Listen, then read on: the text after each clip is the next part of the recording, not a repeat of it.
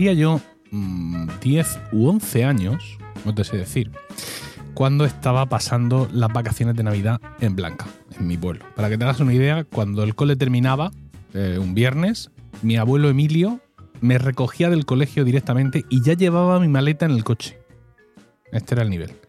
Entonces, pues luego recogía quizá algún otro primo y ya nos íbamos para Blanca. Y yo me tiraba en Blanca todas las vacaciones hasta mm, volver el día 6 por la noche o el 7 por la noche según cayera ese año. Es decir, yo me tiraba allí todas las vacaciones independientemente de que mis padres siguieran en Murcia por motivos de, de trabajo, ¿no? Entonces, como las vacaciones de Navidad, según vengan en el calendario, pueden ser incluso un par de semanas, recuerdo estar un fin de semana que ellos habían venido a comer a casa de mi, de mi abuela materna y estar yo por ahí. La casa de mi abuela materna era muy singular en su momento de mis abuelos, porque eran como dos casas juntas, en fin, estas cosas de los pueblos, ¿sabes? Que ellos tenían allí también la tienda, entonces de la tienda por una puertecita pasabas al resto de la casa, por otra por detrás, era así como todo muy intercomunicado. Y recuerdo estar yo entrando desde la tienda al salón y escuchar a mis padres decir que habían vendido mi ordenador. Digo, pero ¿cómo que hay vendido mi ordenador? Sí, mi primer ordenador. Mi primer ordenador, que era un Spectra Video Spectra Video era un fabricante japonés que acabó fabricando MSX, como todos los fabricantes japoneses, pero que antes de eso tuvo una pequeña aventura con un sistema propio basado en BASIC que era muy similar al MSX. Quiero decir, el viaje al MSX no fue, no fue muy largo, simplemente usar cartuchos largos en, vez de cartuchos estrechos y a tomar por saco. Y yo tenía uno de esos primeros Spectra Video, de esos primeros ordenadores. Pues sí, lo hemos vendido. Si es que apenas lo usas, pues entonces lo hemos vendido. Oh, no sé cuánto. Me coge un cabreo tremendo, tal, para esta parte, para la otra. Bueno, el caso es que avanzan las mm, la fechas navideñas, yo sigo por allí discurriendo por el pueblo porque una de las cosas maravillosas de tener 10, 11, 8, 9 años en mitad de los 80 y de estar en tu pueblo es que tú te levantabas por la mañana, desayunabas y te ibas a la calle. Y nadie te preguntaba ni cómo, ni por qué, ni había ningún temor de nada. y y volvías a la hora que tenías que volver, o antes o después.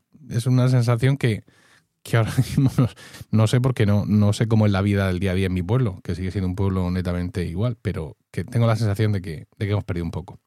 Entonces, pues estaba yo por allí andorreando por las calles de mi pueblo para ir a trabajo, para ver si encuentro amigos, o si no, si me doy una vuelta, o si voy a la plaza a ver qué hago. Y de pronto me encuentro con un amigo de mis padres hola, tal, no sé cuánto, para esta parte, para la otra, ¿qué? ¿Cómo vas? ¿Dónde vas? Digo, nada, por aquí. Y me dice el tío, dice, me han dicho que te han comprado un ordenador ya fuera de lo común. Digo, ¿qué va? Si lo que han hecho ha sido vender el mío. Y seguí andando tal cual las cosas. Me vino mal porque me recordó que me habían vendido mi ordenador y yo estaba muy enfadado con ese tema porque es cierto que había dejado de usarlo mucho, pero seguía siendo mi ordenador, ¿sabes lo que te quiero decir? Y es de aquí que en la mañana de Reyes, al fondo del salón, aparecen eh, dos grandes cajas y una de ellas llevaba un monitor de fósforo verde que correspondía al Amstrad CPC 464 que estaba en la otra, en la otra caja. Y así fue Pedro como, eh, gracias a la intervención de los Reyes Magos, se susanó un error mortal por parte de, de mis padres.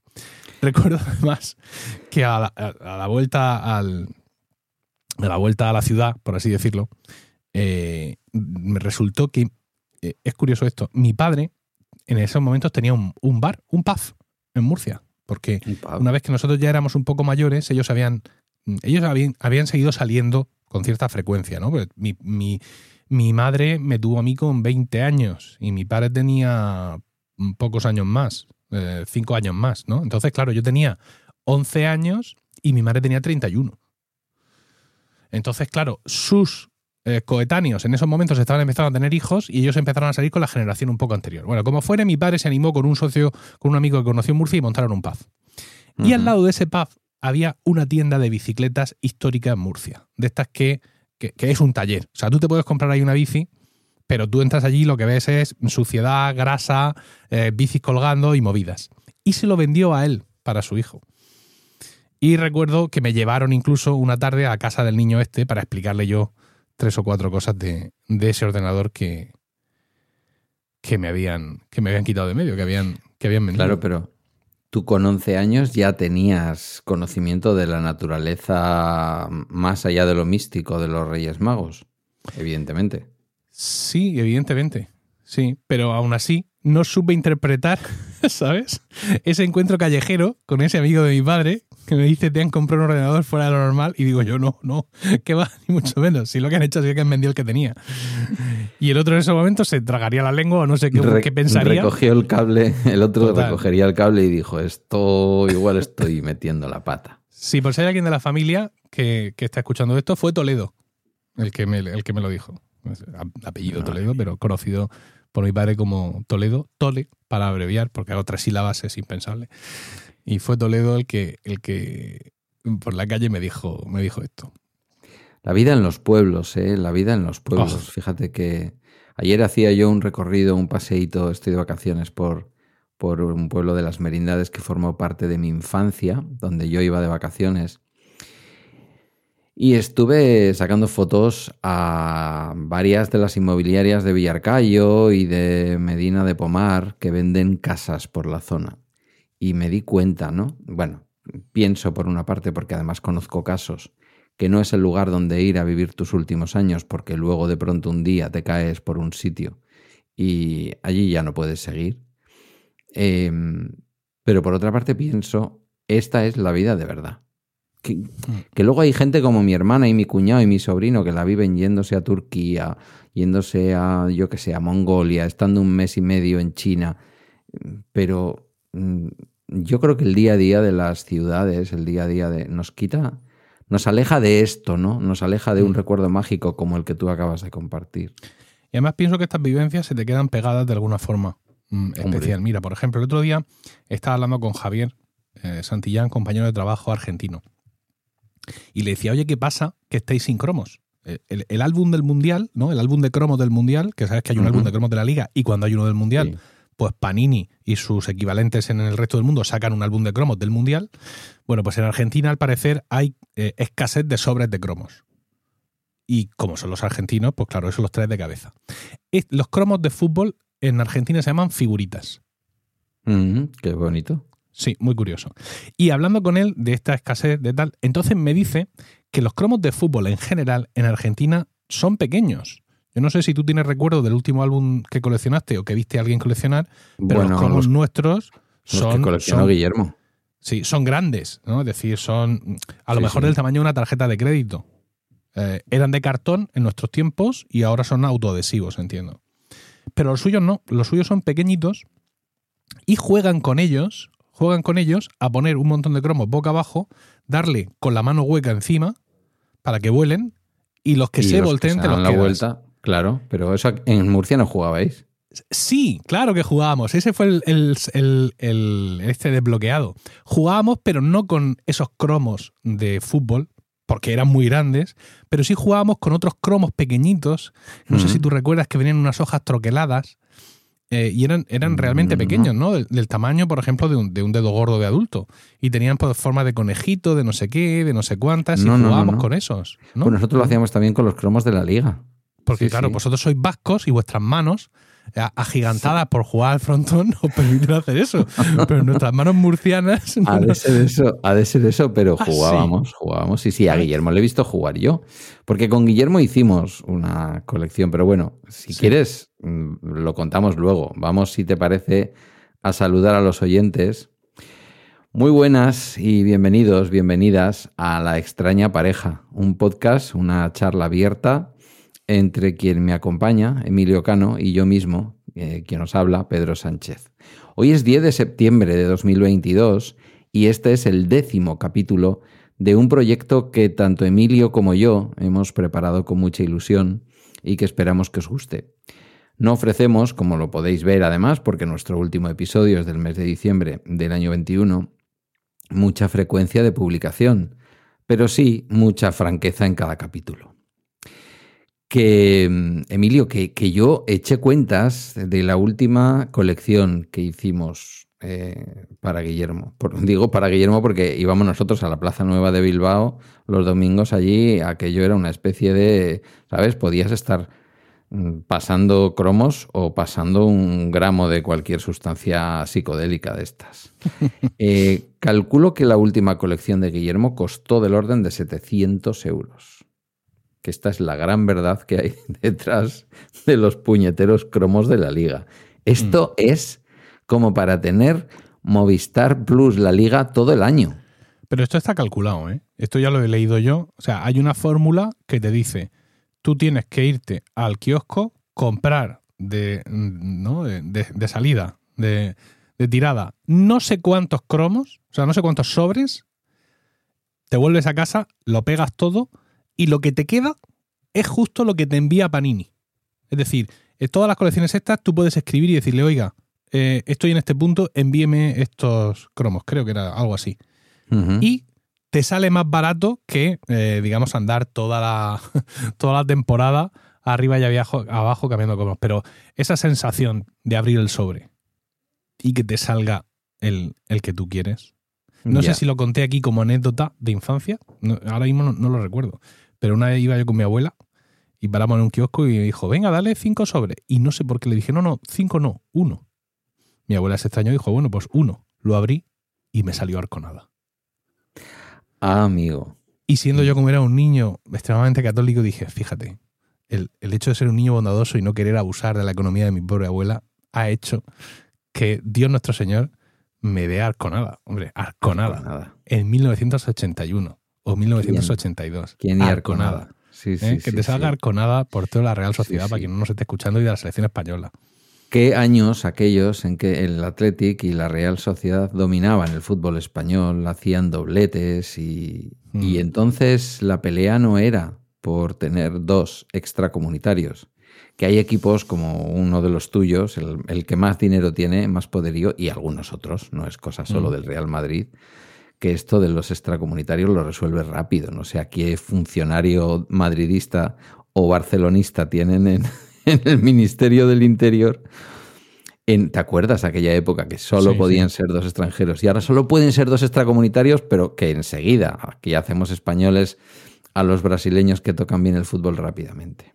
Mm. Qué tiempos aquellos, qué gloria. Y no he vuelto a ver, y no he vuelto a ver la gabarra en la ría, fíjate, qué cosas, ¿eh? Y luego hay gente como tú. Habéis que, tenido oportunidad, ¿eh? Sí, pero luego hay gente como tú que se enfada porque un año, en lugar de la liga en la Supercopa del Mundialito de Clubs y el no sé qué. Ay, este año en la Champions no ha podido ser, no hemos podido ganar la, vigésimo tercera. En esta nueva etapa mía futbolera, ya de, de, madurez, yo ya no me enfado por esas cosas. O sea, yo ya viendo lo que hay y tal, pues lo que pueda ser que sea, ya está. Solo me enfado por... hay una única cosa que me enfada y es de lo que me toca más en el corazón, que es el Real Murcia, el, maltrato que hemos sufrido por parte de la liga, de la federación y las faltas de respeto que continúan. Eso sí, a veces reino un poco en ello y me, irrita. Y luego lo que mm, es con respecto al Real Madrid, la, dejación y abandono que hacen de la Copa del Rey. Es increíble. O sea, eso, cuando cada año eliminan al Real Madrid en la Copa del Rey, eso sí me enfada. Sí me enfada porque me parece una falta de respeto por parte del club en general y eso ya trasciende hacia abajo a todo el mundo, a la, competición. Y no sé por qué. Yo no, sé, si, yo no sé si los entrenadores que habéis tenido desprecian la competición. Mm, yo no sé si el Real Madrid, como ha pretendido, ¿no? Junto con otros grandes clubes españoles y europeos, ya está, nunca mejor dicho, en otra liga. Y la Copa del Rey es como menos que la liga y la liga también llegarían a despreciarla si llegara realmente a una Superliga. Pero claro, para algunos equipos modestos, con mucha historia por otra parte, eh, pues somos los segundos en, acaparar copas del rey, nosotros, los más monárquicos de España. Eh, pues para nosotros es muy importante. Y efectivamente, ver cómo mm, año tras año el Real Madrid saca a los juveniles del Castilla eh, a muchos partidos, cuando te viene un Ibiza de frente con el cuchillo entre las bocas, en, la boca, entre los dientes, y te elimina, pues eh, no sé si es cosa de, ese entrenador vuestro. Bueno, el de ahora no lo sé. Del de ahora hay una cosa que no me gusta. Es una cosa que viene de arriba. que, además no, le, No le va nada al Real Madrid, déjame que te y lo más diga. en un, club, en un club como este, con Florentino a la cabeza, esto es algo que viene completamente de arriba. O sea, Puede te ser. tengo que recordar el año del centenario del Real Madrid, Puede que ser. pidió tener la final de Copa del Rey en el Bernabéu, que llegamos a la final de la Copa del Rey contra el Deportivo de La Coruña y que nos ganó el Deportivo de La Coruña en el Bernabéu. Bueno, Es que estas cosas... pero tenéis un presidente con, que con opina todos que los galácticos allí que no faltaba ni uno. tenéis un presidente que opina que al- y a lo mejor tiene razón y yo no lo sé, ¿eh? que Casillas no era portero para el Real Madrid, punto número uno. Que Raúl y Figo, y Figo fueron de lo peor del Real Madrid. Digo, al pobre Figo no le quiere nadie en Barcelona y ya no le quiere nadie tampoco en. Ah, es Bueno, yo creo muy que- yo bueno. creo que- Los audios de Florentino, mira, si se manda otra vez al, al Voyager o algo así con un disco de, de estos de oro donde se mete toda la información de la humanidad para que lo encuentren los marcianos, hay que Eso es maravilloso. Los Eso audios de. Florentino.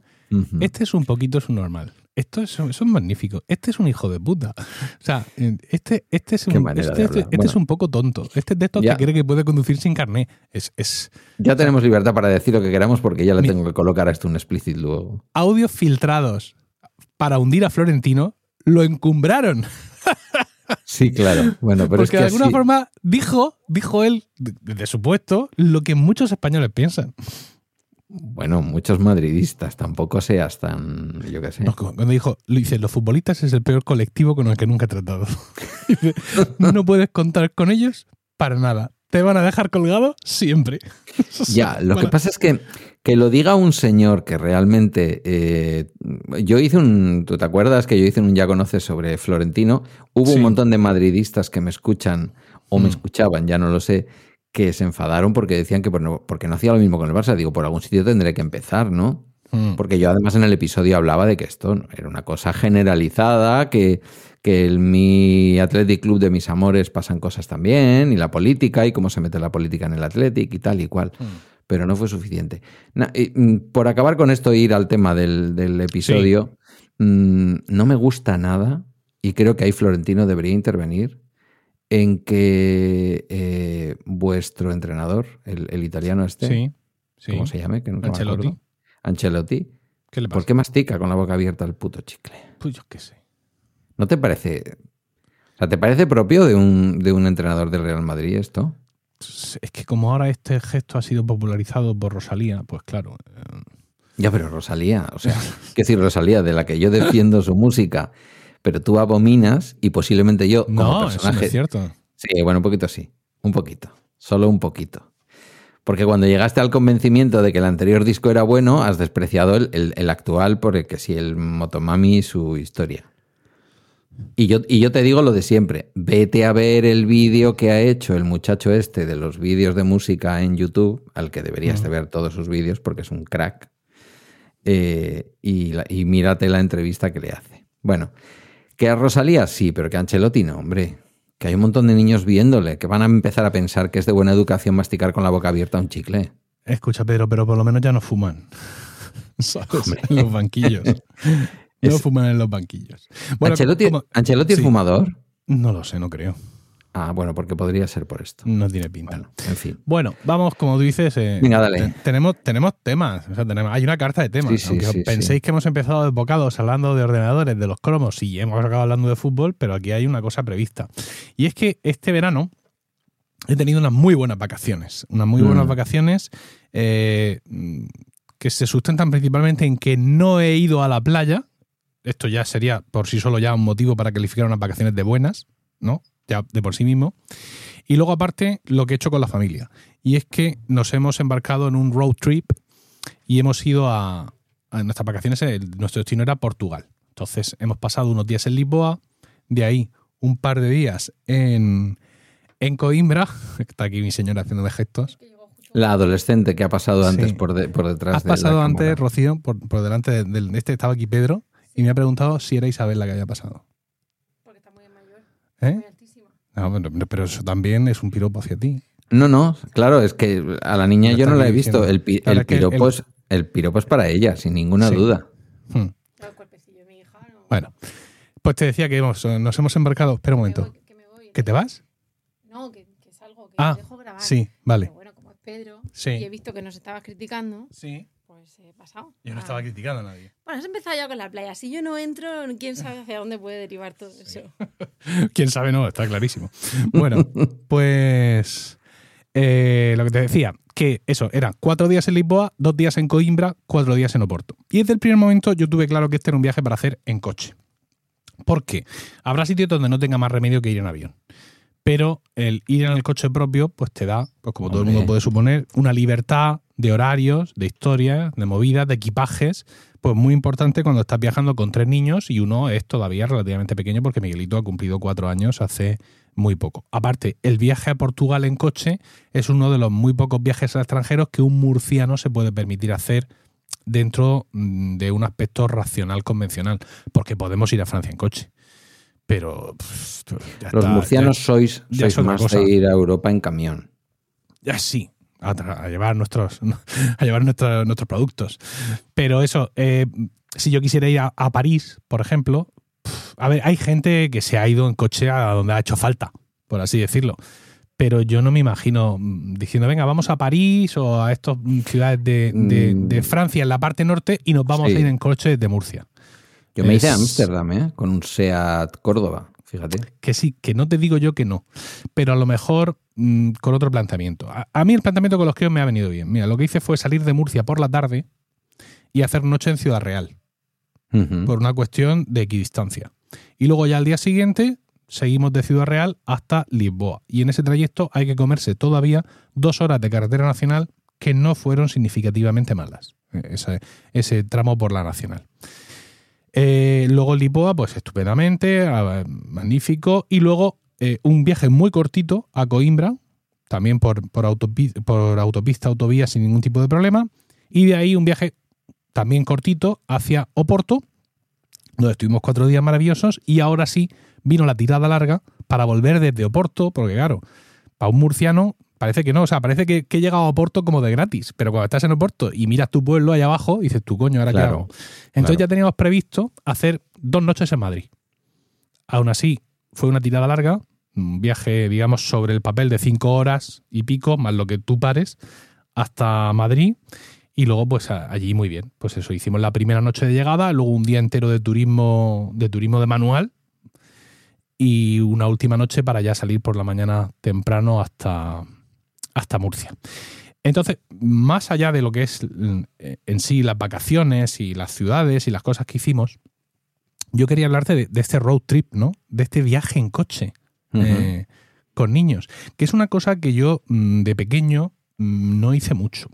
Porque con mis padres nosotros no éramos muy viajantes. No sé bien si por un motivo económico, que supongo que sí, porque mis padres pues eh, lucharon. Mi, mi padre era funcionario, quiero decir, tenía el trabajo asegurado, pero aún así, pues tú sabes, los 80, los 90, los tipos de interés, las 10 de última, todo ese tipo de cosas. Sí, pero sí. Yo sé, yo sé que les costó salir adelante. No sé si era tanto una cuestión económica como una cuestión de que a ellos tampoco les pudiera apetecer viajar mucho, aunque yo sé que mi madre sí es viajera, de hecho ahora, eh, ya tras su jubilación, sí está viajando ella por su cuenta. Y luego, aparte, pues no- nosotros teníamos, digamos, el fin de semana para venir al pueblo. Eh, en verano, cuando éramos más pequeños, sí nos íbamos 15 días a la playa que, que tocara. Y yo no recuerdo más viajes con mi familia, salvo los viajes a Toledo. Porque una vez que nosotros dejamos de vivir en Toledo, yo estuve viviendo en Toledo entre los 1 y los casi 4 años, ¿vale? Eh, nosotros volvimos a Toledo con cierta frecuencia. Mm, Seguramente si me siento con mis padres, veré que con mucha menos frecuencia de la que yo recuerdo. Pero mi sensación es que volvíamos con cierta frecuencia. Entonces, para mí, el viaje largo en coche era el viaje a Toledo, por así decirlo. ¿no? Y claro, un viaje con niños en un Ford Fiesta que solo tenía dos puertas, es decir, tenía que hacerse hacia adelante el asiento de mi madre para Sí. que nosotros pasáramos. Sí, y sí. recuerdo perfectamente que las maletas iban en el maletero, que parte de las maletas iban donde se supone que van los pies de los pasajeros de atrás, y que una vez que estaba cubierto ese hueco a ras del asiento, mi madre ponía allí unas toallas y unas sábanas, de tal forma que mi hermana y yo íbamos acostados allí, ¿vale? Una especie, sí, una especie de, de- de- de- no sabría cómo denominarlo. Sí, si no fuera por lo que sabemos ahora de seguridad sí, vial. Qué maravilla. Efectivamente. Efectivamente. Aparte, mis padres eran fumadores. Mis padres fumaban durante el viaje y de vez en cuando decían renovación de aire y nosotros no y entonces bajaban las ventanillas. Claro íbamos con el Ford Fiesta a yo qué sé 90 95 por carretera nacional es decir hipervelocidad para nosotros. Entraba el aire frío nosotros no que hace frío que hace frío queremos seguir respirando tabaco no, abran la ventana y otra vez volvían a subir la, ese olor maravilloso del Fortuna y del Ducados. Total, no, eh, Ducados no. Mi madre fumaba Fortuna y mi padre fumaba Winston y luego se pasó a Malboro. Jolín, tu padre. Esa fue se nota que era funcionario tú? Su trayectoria, sí. Eh, y en, esos viajes, claro, tú ibas ahí detrás. For Fiesta, for, Fiesta cuadradito de los primeros For Fiestas que llegaron o For Fiesta ya cuando fue evolucionando a un coche más, más como se le conoció, pues eso, en los 90 y así. Sí, Ford Fiesta L. Yo, For Fiesta L sí, no, te sabría decir. Es decir, yo no, le recuerdo que tuviera una forma especialmente rara. Ni que fuera cuadrado por detrás, ni nada de eso. vale, entonces no era el Ford Fiesta inicial que, llegó a no, no, no, no, no, Estás hablando ya de más. Será el Ford Fiesta que fue el segundo coche que tuvo mi padre, más o menos mm. esa época. Blanco, por supuesto, porque era más barato. Blanco, sí, sí. y adaptado, adaptado. Es decir, con el embrague automático. Anda. Claro, porque mi padre te recuerdo que es minusválido. Mi padre tiene poliomielitis aguda desde muy niño. Entonces, mm, claro, a él eh, técnicamente las piernas. Esto no me lo recuerdes, esto cuéntamelo porque yo no lo he oído en ningún momento en ninguna parte. ¿Tú no sabes que mi padre es minusválido? No. Chacho. No, no. Por el amor de Dios, ¿no? No, no, yo no sabía. No, no, no sabía. Siendo, siendo yo un profesional de la cosa, yo no sabía que tu padre es una persona con discapacidad, no, no. Mi padre con polio, sí, desde los, no, sé, no recuerdo ahora mismo si eran tres o cuatro años. Vale, entonces lo que tenía era una, no el coche no era automático, sino que tenía alguna adaptación mecánica. Claro, en aquel momento imposible un coche automático. dime que es una célula de algún tipo de en, la palanca de cambios. No. Parecido, es decir, el, era, el embrague automático significa que cuando sueltas el acelerador, el coche embraga automáticamente. Bueno, embraga. No sé si es embragar o desembragar. El pedal del embrague se presiona el solo. Embragar, embragar, sí, sí, meter el embrague. Eso es embragar. Entonces, eh, tú has soltado el acelerador, el coche, el coche intuye que vas a cambiar la marcha, con lo cual vale. El pedal del embrague va solo para adentro, tú cambias la marcha, mm, empiezas a pisar el acelerador y el coche Mm, de sembrado. esto hay que aprenderlo, ¿eh? Yo he conducido, y no es fácil, yo he conducido un Citroën Sara Picasso, de los de primera generación, que se compró con, el embrague con marchas europeas normales, ¿vale? Y cuando empezó mi ex suegro, mi suegro, pobrecito, ¿para qué le voy a decir ex suegro?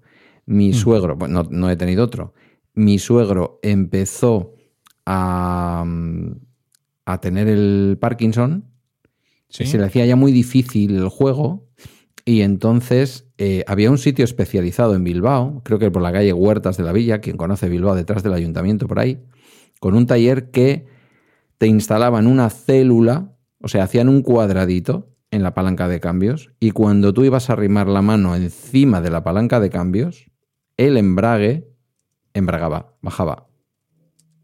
¿Vale? La misma película que me estás contando de tu padre, pero con un sistema que no sé si es más complejo o menos complejo, pero bueno, en cualquier caso una, ayuda mecánica. bueno, pues esto era caro de cojones, este, este, este sistema se tenía que instalar a posteriori en el coche.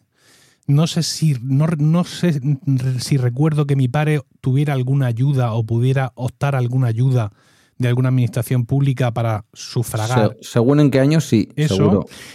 Y era trasladable. Porque cuando cuando él ya dejó el Ford Fiesta y se compró un eh, Opel Kadett, mm. eh, una de las cosas que había que hacer era desinstalarle el embrague automático al Ford Fiesta y trasladarse al Opel Kadett. Claro, todavía los coches, digamos que se podía comprar una familia de clase media española, no era posible comprar un coche automático. No, no, no. Fíjate que, además esta historia del embrague automático era una especie de, de seguro antirrobo, porque en alguna ocasión recuerdo que le robaron el coche a mi padre, bajó, no estaba el coche, me lo han robado, fíjate, no sé cuánto, pues se sube, eh, denuncia, no sé cuánto, y eh, no sé si fue al uno o los dos días, nos avisan de la policía que lo han encontrado el coche. Y estaba como a dos calles de donde se lo habían robado a mi padre. ¿Por qué? Porque el tío se había montado, le había hecho el puente o lo que coño le hubiera hecho, hecho a andar Y claro, aquello empezó a pegar saltos como un canguro. Y cuando vio que no se apañaba con aquello, dijo, hostia, espérate, esto yo me lo quito de en medio, lo medio aparcó como pudo y a tomar por saco. Un coche como queda. ese se robaba normalmente para dar algún golpe en algún sitio y salir, y salir pitando. No, no querías Sí, un no. coche que no. Sí, pues en el, en el Cadet, Mm. que además fue un coche que yo heredé finalmente, yo lo, lo conduje durante un tiempo, sí le pudieron poner un interruptor para activar y desactivar el, el embrague el automático. sistema. Ajá. Para poder conducirlo de forma convencional o, o de la otra forma.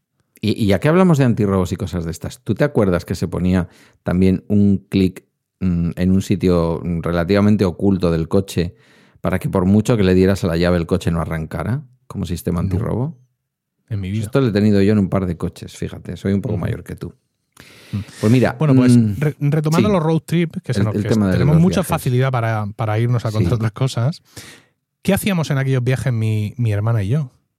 ¿Qué hacíamos? Por el, por el amor de Dios. pues ahí tumbados, nada. Ir allí tumbados, si te duermes estás dormido, Claro. si no miras por la ventana y si no te tocas un pie. Y la música. Evidentemente la ah, música que, sí. tu- que tus padres sí. ponen en el coche, eso se te queda a ti ahí metido pues sí. Como, como los cantos religiosos que te enseñan en el colegio o como otro- otras unidades de conocimiento que por lo que sea se te quedan grabadas, yo creo que incluso físicamente en algún pliegue del cerebro. Entonces, una- claro, el dúo dinámico, claro, Juan Pardo, luego más tarde ya más mayores Dire Straits, los Beatles, Uy, toda esa música que, que uno, digamos, mama en el coche. Ya, ya, ya. En el caso de mis padres eran los de Palacagüina. Eh, casi todo lo que salía en los programas de José María Íñigo de la noche, ¿sabes? Mm, cosas de ese tipo.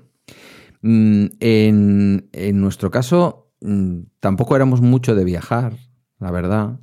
Y viajábamos en un Renault 4, Renault 4 Uh. TL, de color verde. Un verde que yo creo que se vendieron, aquel coche se vendió en ese color verde horrible muchísimos años. Uh, 1534S, Bilbao 1534S diría yo, o 1554S, algo así. Eh, los viajes largos eran a Málaga, pero claro, porque era nuestra blanca, Hmm, solo que la teníamos al otro lado de la península. ¿vale? Sí.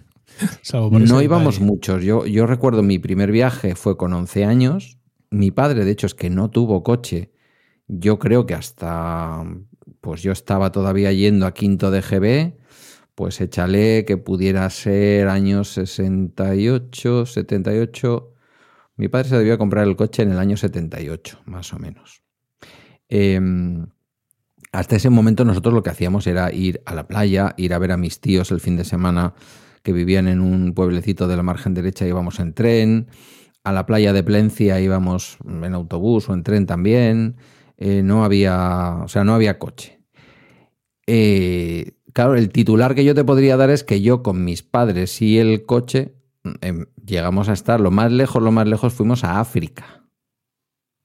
Coño.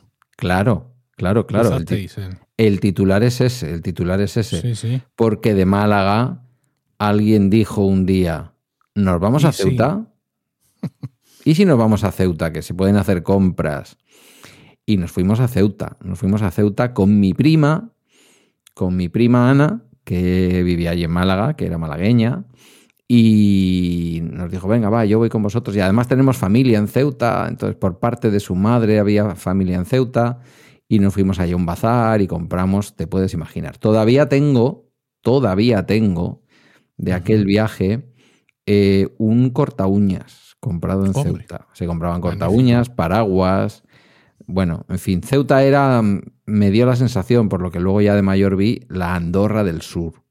Sí. Porque tenían distinto sistema, y lo siguen teniendo, creo, distinto sistema fiscal. El IVA es distinto, lo que fuera en aquel momento el Mm. Bueno, impuesto. ahora, ahora ya la cosa no es, no es tanto. Ellos tienen un, un- un paralelo que al final deja la cosa más o Viene a menos ser muy parecido.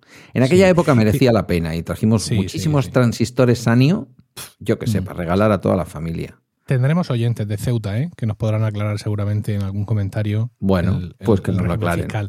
El Renault 4, que tú dices que era tu coche familiar, era también el coche de mi abuelo Trinidad, que era mi abuelo materno. Él lo Sí. tenía en un color granate y no sé si recordarás cómo era la palanca de cambio. Hombre, aprendí, 4. aprendí a conducir en ese coche, hermano. Claro. Claro, ¿cómo no voy a saber en- cómo en esa En palanca? forma de L, Sí, ¿vale? sí. que salía del, del salpicadero, no, no de Sí, abajo. La compartían también con el Renault 6, que Mm. así como el Renault 5 no, era un coche más convencional, el Renault 6, que también tenía una forma rara, tan francesa, ¿no? Sí. Eh, esas, es- esas formas raras que han tenido siempre los coches franceses a veces, determinados coches franceses, y que Mm. venían además de una historia de, de- de coches raros a veces, ¿eh? Pero yo aprendí a conducir con ese coche. Yo aprendí con 14 años a conducir y aprendí con, con ese coche y con esa palanca. Eh, Sí. Todo lo de después ha sido gloria, claro. Claro, efectivamente. Pues fíjate que el, que el Ford Fiesta no fue el primer coche de mi padre, ni el primer coche donde tuvo instalado su sistema de embrague automático. O sea, Por tuvo tanto. uno anterior. Sí, un Sinca 1000 Oh my. blanco. Un Sinca 1000 blanco que eh, luego le vendió o heredó o le compró su, su propio padre. Es decir, el primer coche que yo le conocí a mi abuelo Emilio era un Sinca 1000 y yo luego aprendí con los años que ese coche había sido de mi padre. Coche mítico donde los haya, con canciones, y que hace un par de semanas vi subir eh, en una prueba de rally de montaña, de aquí del, del Campeonato de Rallys de Montaña del País Vasco, todavía un sin camil amarillo precioso y dije, oh, por Dios. Y aquello fue... eh, aquello fue mi infancia, aquello fue yo con mi padre yendo a Jaizkibel a, a Guipúzcoa a ver el campeonato de rallies de montaña del País Vasco y cosas así.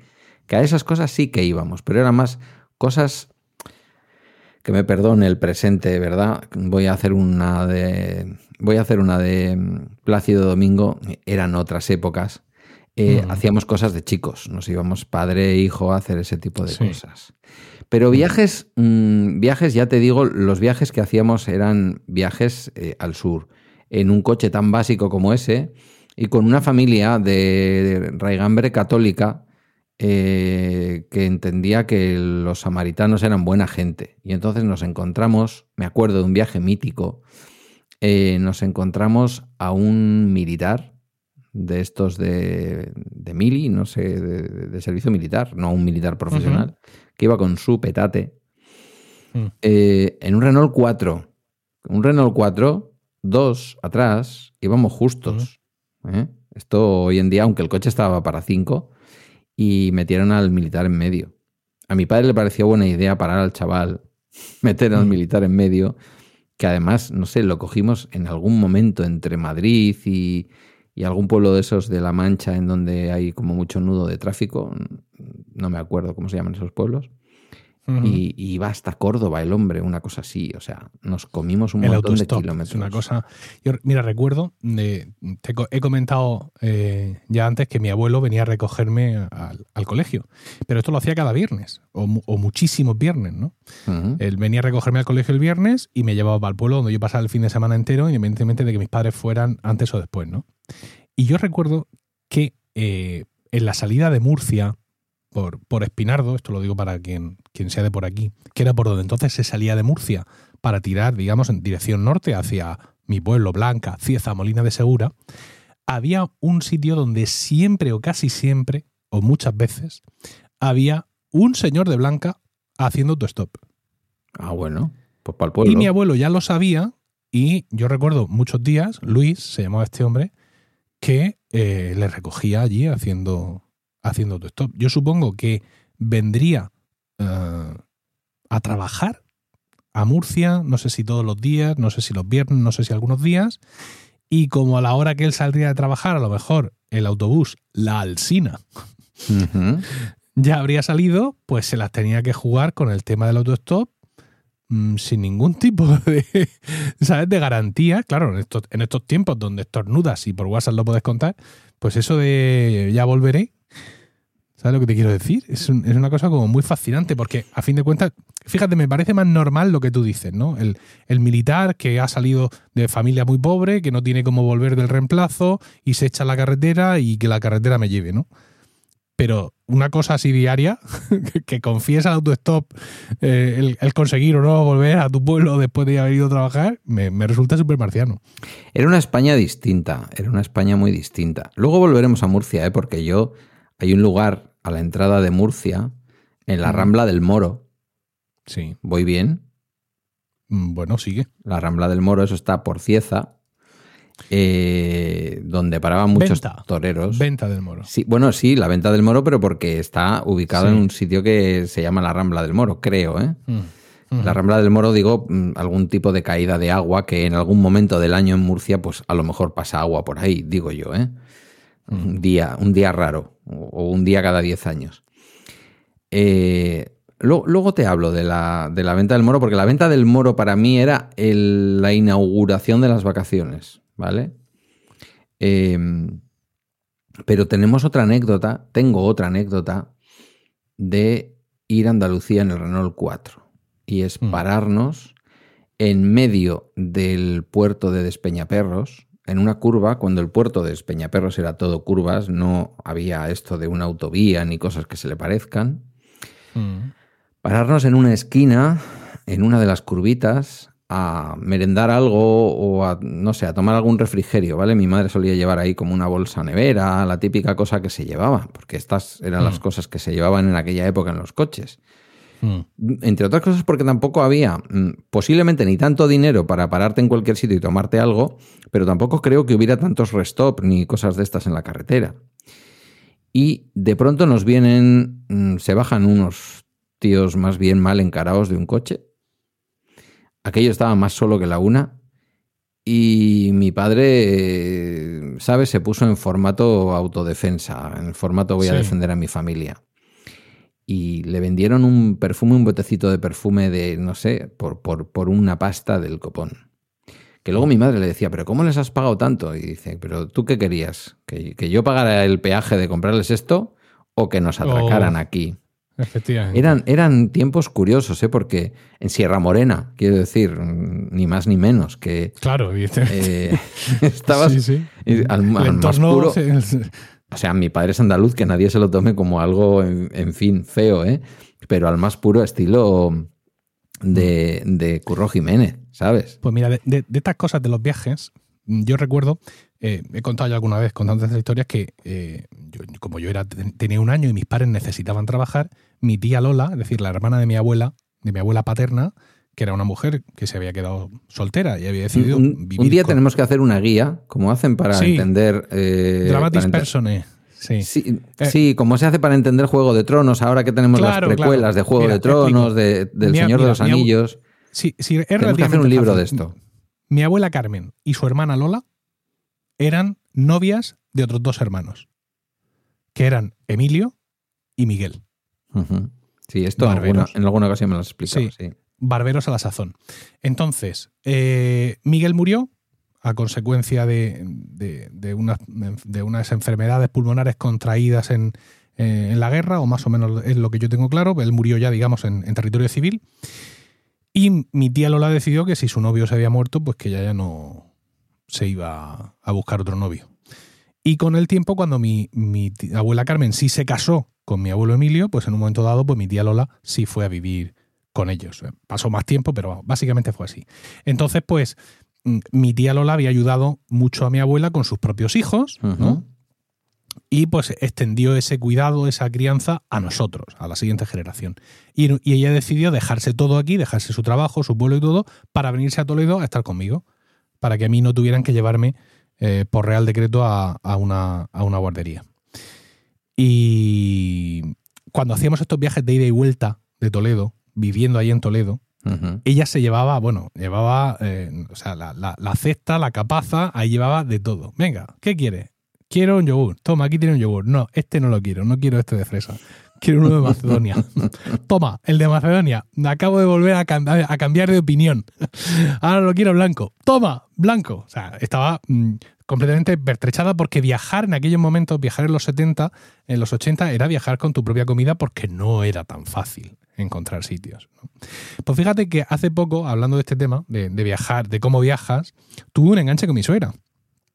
Tuve un enganche con mi suegra porque en el mes de julio, Rocío y yo íbamos a viajar a Ávila para ir al fin de semana de padres del campamento scout de los niños. Y dijo mi suegra, me voy con vosotros. Vale, perfecto, se viene con nosotros. Entonces me dice, bueno, pues mm, de- vamos a ver, yo voy a hacer una tortilla de patatas, voy a hacer, digo, no, no, no. lo siento, suegra, pero no. Porque mis suegros les gusta viajar así. Yo he viajado con ellos, hemos hecho viajes familiares de ir a Navarra, hemos, ido, hemos estado en Girona, hemos estado en Asturias, hemos estado en Galicia, y ellos viajan así. Ellos llevan no una, sino dos neveras en el, en el maletero del coche y ahí llevan bocadillos, llevan bebidas, llevan de todo, o sea, una cosa disparatada porque para ellos es un privilegio poder parar a comer donde ellos quieran. Claro. Mm, aquí ya empiezan a aparecer las comillas y comer ellos de su propia comida sin no, no tener que comer lo que te pongan en no sé qué sitio. Y no tener que parar. Pero, pero claro, yo le digo, ¿pero ¿y dónde vas a parar que no sea donde ya hay un restaurante? O sea, es cierto que hay algunas zonas de descanso porque las hay en, las autopistas, pero entonces, claro, eh, en un viaje como este de Ávila, mm, eh, eh, que, pasando por una ola de calor de estas de alerta amarilla, naranja y no se sabe de qué color, con media España ardiendo, mi suegra pretendía que yo parara el coche y viendo un restaurante así a 20 metros. Con aire acondicionado. Con aire acondicionado, yo me metiera debajo de un árbol o debajo de la chapa metálica mm, que teóricamente protege del sol a los coches y a 900 grados centígrados, me comiera su, por otro lado, excelente tortilla de patatas, unos bocadillos, unos sé cuántos, todo esto con mi señora esposa y con mi niño pequeño que además tiende al mareo. Y le dije, no. Directamente, digo, lo siento, suegra. Yo sé que a vosotros os gusta viajar así, digo, pero yo no soporto viajar como si estuviéramos en los 80. Los tiempos han cambiado y esto ya no es posible. No estoy dispuesto a ir. Se enfadó, claro. Yo traté de decírselo de forma contundente, con mi tono humorístico, para que ¿no? Para intentar, pero claro, era, era imposible que ella no se, no se enojara un poco. Bueno, pues mejor para mí porque así no tengo que cocinar, no sé qué, no sé cuántas, tal, Evidentemente algo sí nos llevamos, porque vamos con Miguelito, que tiene cuatro años, y si en un momento dice tengo hambre o no te queda, pues le das lo que sea. Llevamos un pequeño reservorio de algunas cosas y tuvimos suerte, como dice mi mujer, que el sitio que encontramos para comer en la, en la, en la ida de forma completamente aleatoria. Fue un sitio estupendo donde comimos muy bien. Y tres cuartos lo mismo en el viaje de vuelta, donde paramos en la roda, pero no en el sitio, en el Juanito, este que hay al borde de la autovía, donde hay cientos de millones de personas. No, no, no. Nos metimos al pueblo de la roda y allí encontramos un restaurante excepcional y comimos eh, maravillosamente. Si no, mi suegra me hubiera recordado hasta el final de los días aquel viaje en el que yo no quise llevarme la tortilla y luego nos comimos una mierda en no sé qué sitio y mm. todo esto. Pero esto en su momento, claro, era así. No había otra forma de viajar, eh, porque eso no era tan fácil encontrar un sitio ¿no? de carretera donde parar. No, Hombre, los grandes sitios de paso, es verdad que los grandes sitios de paso, ya que has hablado del, del Juanito de la Roda, es verdad que ha habido siempre aquí por el norte, por ejemplo, nos ocurre, bueno, por el norte, en fin. Lo digo porque es una ruta habitual para el turismo vasco. El, en, en Aranda de Duero, ahora no me va a salir el nombre del sitio, pero mm, es un sitio interesante porque además eh, ahora tienen ya sus cargadores también de coche eléctrico, los, el chico este de Palencia que tiene la empresa. Aquí, aquí Fuente la Higuera, la Fonda de la Figuera, que es el, sitio donde tú, para ir a Valencia, coges, enganchas hasta ahora la, nacional que te trae de Murcia y ya ahí coges la autovía que te lleva a Valencia. Y ahora también sigue siendo un sitio que, un enclave donde ahí come, donde era el sitio tradicional lleno de camiones y todo eso. Es decir, que, esos grandes sitios, estaban. Son sitios que merecería que alguien hiciera una guía gastronómica justamente de esos sitios, ¿no? Porque son sitios en donde folclórica también. Y ahí es un poco, mira, ahí entra bien, ahí entra bien la, forma de viajar mía, habitual, de Maite y mía, y luego también con el niño. Con el niño poquito tiempo, porque por desgracia, pues, eh, oye, las cosas duraron un poco después del nacimiento del crío. Em, hacia Almería, como, como tú me decías antes de que empezáramos a grabar.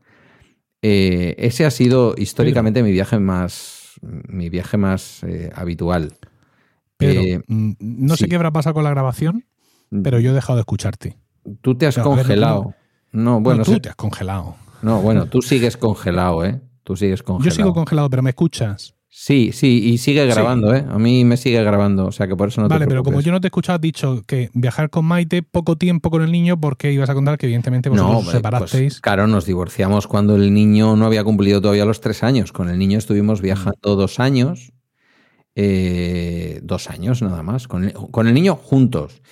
Te debo decir, y me has recordado mucho, perdón, perdón que salte ahora de Murcia nuevamente a Portugal. Eh, Sí. Ahora vuelvo a Murcia. Te debo decir que ha sido muy emocionante para mí ver el viaje que hacías, porque quitando Coimbra, el último viaje que Teresa y yo hicimos juntos, y lo hicimos con el niño, lo que sería el tercer año realmente de, de viajar con el niño, lo hicimos ya divorciados, pero bueno, pues en el buen clima y con la buena relación con la que nosotros nos divorciamos, eh, y nos fuimos a Lisboa y a Oporto. Fue uno de los viajes de nuestra vida, y desde el punto de vista de los viajes, modesto, porque hay gente, ya digo, mi hermana se va a Malasia, se van a Sudáfrica, esto ya con un niño pequeño, ¿eh? Claro, lo mío es, pues eso, tu viaje de este año, Lisboa, Oporto, dos ciudades, por cierto, que creo que los dos estamos en condiciones de recomendar que la gente vaya, porque Sí. Portugal es una maravilla. Y, y eso que me, ha, que me ha emocionado vuestro viaje de este año, porque realmente me ha recordado aquel viaje del 2007, hace ya 15 años, ha hecho, qué barbaridad. Ya divorciados, en el que fuimos los tres, ¿no? Y en aquella ocasión, claro, nosotros viajamos poquito antes de nacer Guillermo, compramos la Scenic. Mm, Era un coche que nos gustaba de antes, que de hecho lo tuvimos un añito antes, una cosa así, del nacimiento de Guillermo, y viajábamos muy bien porque, bueno, aquel huevito daba espacio, bueno, fueron las primeras, los primeros monovolúmenes, ¿no? Eh, volviendo a Murcia, y después de este pequeño paréntesis portugués de, del viaje es especial, fue muy especial por muchos motivos, entre otras cosas, insisto, porque no es habitual que te divorcies y te vayas de vacaciones juntos. Eh, Murcia para mí era la entrada a las vacaciones, ¿vale? Más allá del cariño que le tengo a una ciudad como Águilas, que nos pillaba muy cerquita de la zona de Vera y Garrucha, y a la que íbamos todos los veranos, por lo menos un par de veces o tres. También a San Juan de los Terreros. Pero San Juan de los Terreros es, es todavía Pulpí, es todavía Almería, creo. Eh, la venta del Moro, la venta del Moro era el sitio en donde yo ya me había hecho todos los kilómetros. Conducía yo casi siempre. Maite no era muy de conducir en los viajes largos. Ahora sí, entonces no. Y entonces yo paraba, miraba la kilométrica barra de cosas que tenían de todo tipo, desde la ensaladilla rusa, habas tiernas, habas cocinadas, magras con no sé qué, esas cosas ya murcianas y, y medio almerienses también, ¿no? De la comida, digamos, del, del sureste español. Y me tomaba en tamaño grande una Liker helada que a veces estaba tan helada que eh, le tenía que decir al camarero, por favor, es que está, que está congelada, no me la puedo beber. O sea, que no sale de la botella. Y dirán a los más jóvenes del lugar, ¿y qué es una Liker? Pues Liker Claro. era la Mau sin alcohol, señores, porque antiguamente las cervezas, como no necesitaban eh, la marca principal para poder anunciar en las camisetas del fútbol y en los sitios en donde está prohibido anunciar el alcohol, no identificaban la cerveza sin alcohol, su propia cerveza sin alcohol, de la cerveza con alcohol. No, no, no querían una identificación, ¿no? Porque eran productos distintos. Entonces yo me tomaba mi Liker y decía, ya estamos, ¿no? Y empezaba el tramo más peligroso de la, del viaje, que era el tramo Ah. Murcia-Almería por autopista, una autopista con no demasiadas vueltas, en donde yo tenía tendencia a los microsueños. Mm. Y ojito con eso, porque me tocó Sí. pararme más de una vez y echar una cabezada, ¿eh? porque digo, me duermo, me duermo al volante. Eran ya, échale, ya con el crío además, más, más eh, que tienes que parar más, tú lo sabes, pues Sí. igual ya estábamos en la novena hora de viaje, una cosa así. Entonces, pues bueno, si empezaba a hacerse un poquito de noche, a mí ya me empezaba a dar el sueño. Claro. Pero sí, sí, la venta del moro, llena de retratos, de toreros, llena de montonazo de gente, de lugareños, porque era un sitio que también se veía que había coches de, de la zona. Cuando podíamos identificar a los coches por la matrícula, ahora ya no sabes. No, claro. Y, y esa es una relación muy especial con Cieza y con Murcia, fíjate. Pero, eh, luego, comparas los viajes, mm, por supuesto, es todo muy distinto y todo eso, pero por ejemplo, este, este año, en este, en este viaje, por supuesto, eh, una de las cosas que había que preparar con respecto a los niños era la diodramina infantil, que ha resultado ser increíblemente efectiva en Miguelito, y luego aparte los iPads, ¿no? Claro. Que los niños tengan, en mi caso, en esta, en esta casa privilegiada en la que yo vivo, cada uno su iPad y que haya un sistema de recarga de iPads eh, que sea efectivo y también tratar de imponer algún tipo de, de norma sobre el uso de las conexiones 3G ajenas, ¿vale? A la hora de, del juego online o de ir viendo Netflix o de, o de lo que sea. y, y hablábamos a la vuelta con mi prima Almudena. Iba a decir mi prima, pero una vez la cité como mi prima. No, la cité como una prima en Twitter y se me enfadó porque me dijo que ella no era una prima, que ella era mi prima, en concreto mi única prima. Porque es cierto, no tengo más primas hermanas que ella. Y hablando con ella y con su marido, que han hecho un viaje también largo con sus hijos, me dicen que ellos, eh, sus hijos, el mayor se llama Miguel, tiene la edad de Emilio, nueve años, y el otro tiene un par de años menos. Que ellos a sus hijos no les dan los iPads o tablets o teléfonos en el coche. Que nunca se los han dado. Con lo cual esos niños, aunque son niños 300% tecnológicos, por así decirlo, que, que, controlan muchísimo, pero ellos no saben que en el coche es posible tener un iPad.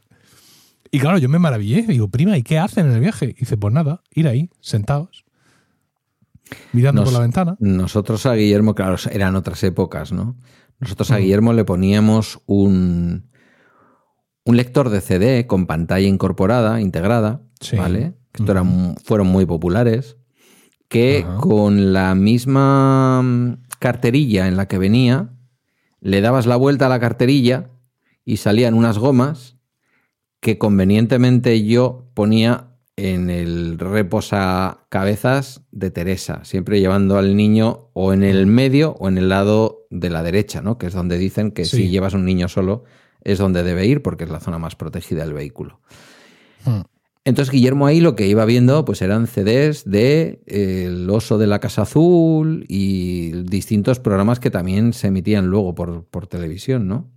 Eh, claro, ha cambiado todo tanto porque aquí era muy limitado. fíjate, sí, sí hubo algún momento en el que mis hijos, solo, pobres, tenían un iPad para los dos, hubo, sí hubo algún momento, pero fue un momento breve y no terminé yo de ejecutar uno de los grandes proyectos de, de Miguel Espada, un gran amigo y gran podcaster, Mespanar, que tenía un accesorio para colocar el iPad en el coche, como hay miles hoy en día, pero fíjate qué curioso este accesorio, porque este accesorio se sujetaba en los, eh, en el, en, digamos, en, los soportes metálicos de cada apoyacabezas de delante para dejar el iPad situado en el centro, entre los ah. dos apoyacabezas de los padres. Qué bueno. Con lo cual, los dos niños que van detrás mirando hacia adelante tienen un iPad en el centro para para verlo. Porque el gran drama de mis hijos en su momento es que el iPad o lo tenía uno o lo tenía el otro y el, y el otro tenía que mirar como fuera, o el otro torcerlo o tal. Ese era el, gran problema de niños ricos que tenían mis hijos. Y esto de Mespanar estaba muy chulo porque se sujetaba, ya te digo, en, en, los dos reposacabezas y se quedaba en el centro bien fijo. Entonces Mespanar les ponía un, un estente, un bifurcador en T de la toma mini jack y les ponía unos auriculares para niños que yo también compré después, que tienen una limitación de, volumen para que no les ponga muy fuerte. Iban ahí los dos encantados. Y, otra cosa que yo hice alguna vez, digamos, montando algún sistema más o menos parecido, oyendo el iPad, por ejemplo, en un reposacabezas y los dos niños juntos para poder ver bien, es meter el, audio, del iPad por Bluetooth al coche y luego con el, con el balance de, altavoces, que algunos coches llevan, el mío lo lleva, mandar todo el audio para atrás. Sí, sí, sí. Sí. Ese es el, tema. Pero desde luego a mí me explotó la cabeza cuando mi prima y, su marido me contaron esto porque ellos no son padres que, bueno, pues todos tenemos nuestras batallas con nuestros hijos, ¿no? De intentar reducirles en la medida posible el tiempo de pantallas. Pero no me cuadra a mí con el perfil de ellos, de ninguno de los dos, el que no les dieran el iPad durante los viajes, y más un viaje largo, ¿no? Eh, pero sí, sí, dice que sin ningún tipo de, bueno, yo creo que en, ese sentido no, no, quiero que nos volvamos a desviar del tema porque soy siempre yo el que mete los desvíos. Pero en ese sentido yo creo que la población se divide entre los que demonizan por completo las pantallas y los que a lo mejor mm, se despreocupan por completo y ya está. Y yo creo que hay un punto intermedio, ¿no? Y al final, cuando hay una tecnología y al final cuando hay una forma de vida que ya nos rodea y que es imparable, yo creo que la mejor opción es eh, estar con ellos en esta historia, ¿no? Lo que tú cuentas tantas veces en los dailies, eh, cómo controlas el tiempo de uso del uno o el tiempo de uso del otro. En cualquier caso, me parece que un viaje largo es una excepción a todo esto, ¿no? Debe de En un serlo. viaje largo yo creo que, que le vas a pedir una criatura. Bueno, no, mira el paisaje que también es bonito. Pues es que tampoco viajamos ya por carreteras nacionales, es que ya no ves nada desde la autopista tampoco. Paisaje Fíjate general, pero bueno, poco Mira, más. pe- Pensando en eso, me decían, ¿por dónde vas a ir a Lisboa? Y yo dije, por Ciudad Real. Oh, pero es que entonces te vas a comer dos horas de Nacional. Digo, bueno, he estado mirando, todas las aplicaciones te dicen que de Murcia vayas por ahí, con lo cual, si fuera muy tortuoso, el Waze o el Google Maps o alguien te diría, "Eh, vete por abajo. Hombre, pero sube por el Algarve, que eso es precioso. Digo, sí, sí, eso está muy bien.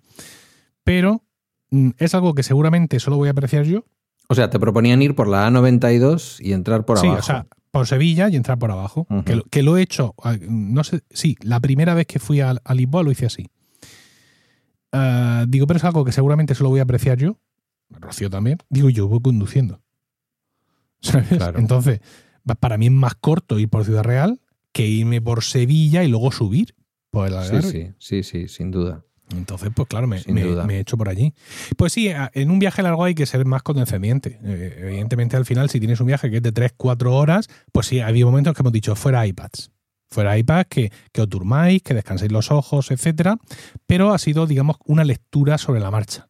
No ha sido una cosa de decir, oye, vais a tener 2 minutos 35 de iPad y ya veremos, sino que en algún momento, a lo mejor, eh, aprovechando que a uno se le agota la batería o que Miguelito dice que de pronto que no quiere iPad y que se quiere dormir, porque él sí se autogestiona con más eficacia, seguramente por ser más pequeño y estar más libre de, de determinadas adicciones, pues aprovechamos y les hacíamos esas, esas pausas forzadas. Porque claro, luego ellos no han tenido el iPad durante todo el...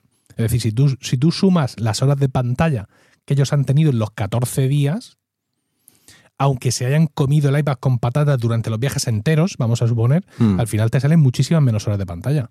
Y mucha pierna, ¿eh? porque el Apple Watch eh, me dijo en un momento dado, en el tercer día de Lisboa, eh, claramente este Apple Watch ha sido robado, por favor, devuélvaselo a su dueño, porque este gordo no anda tanto ni, ni, oh, ni, ni- ni muerto ni vivo. Oye, y mientras que los críos utilizan el iPad, ¿vosotros qué hacéis? ¿Vais escuchando podcast? ¿Vais hablando? ¿Ponéis Ah, música? Claro, ese es el tema.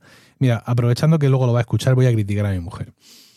Mi mujer, iniciamos un viaje, ¿no? Eh, aunque sea corto. Imagínate, vamos a Blanca. Los críos están detrás, a su rollo y adelante. Entonces ella de pronto se pone a mirar el teléfono, lo que ella le dé la gana de mirar. Sí. Y claro, yo querría hablar con ella.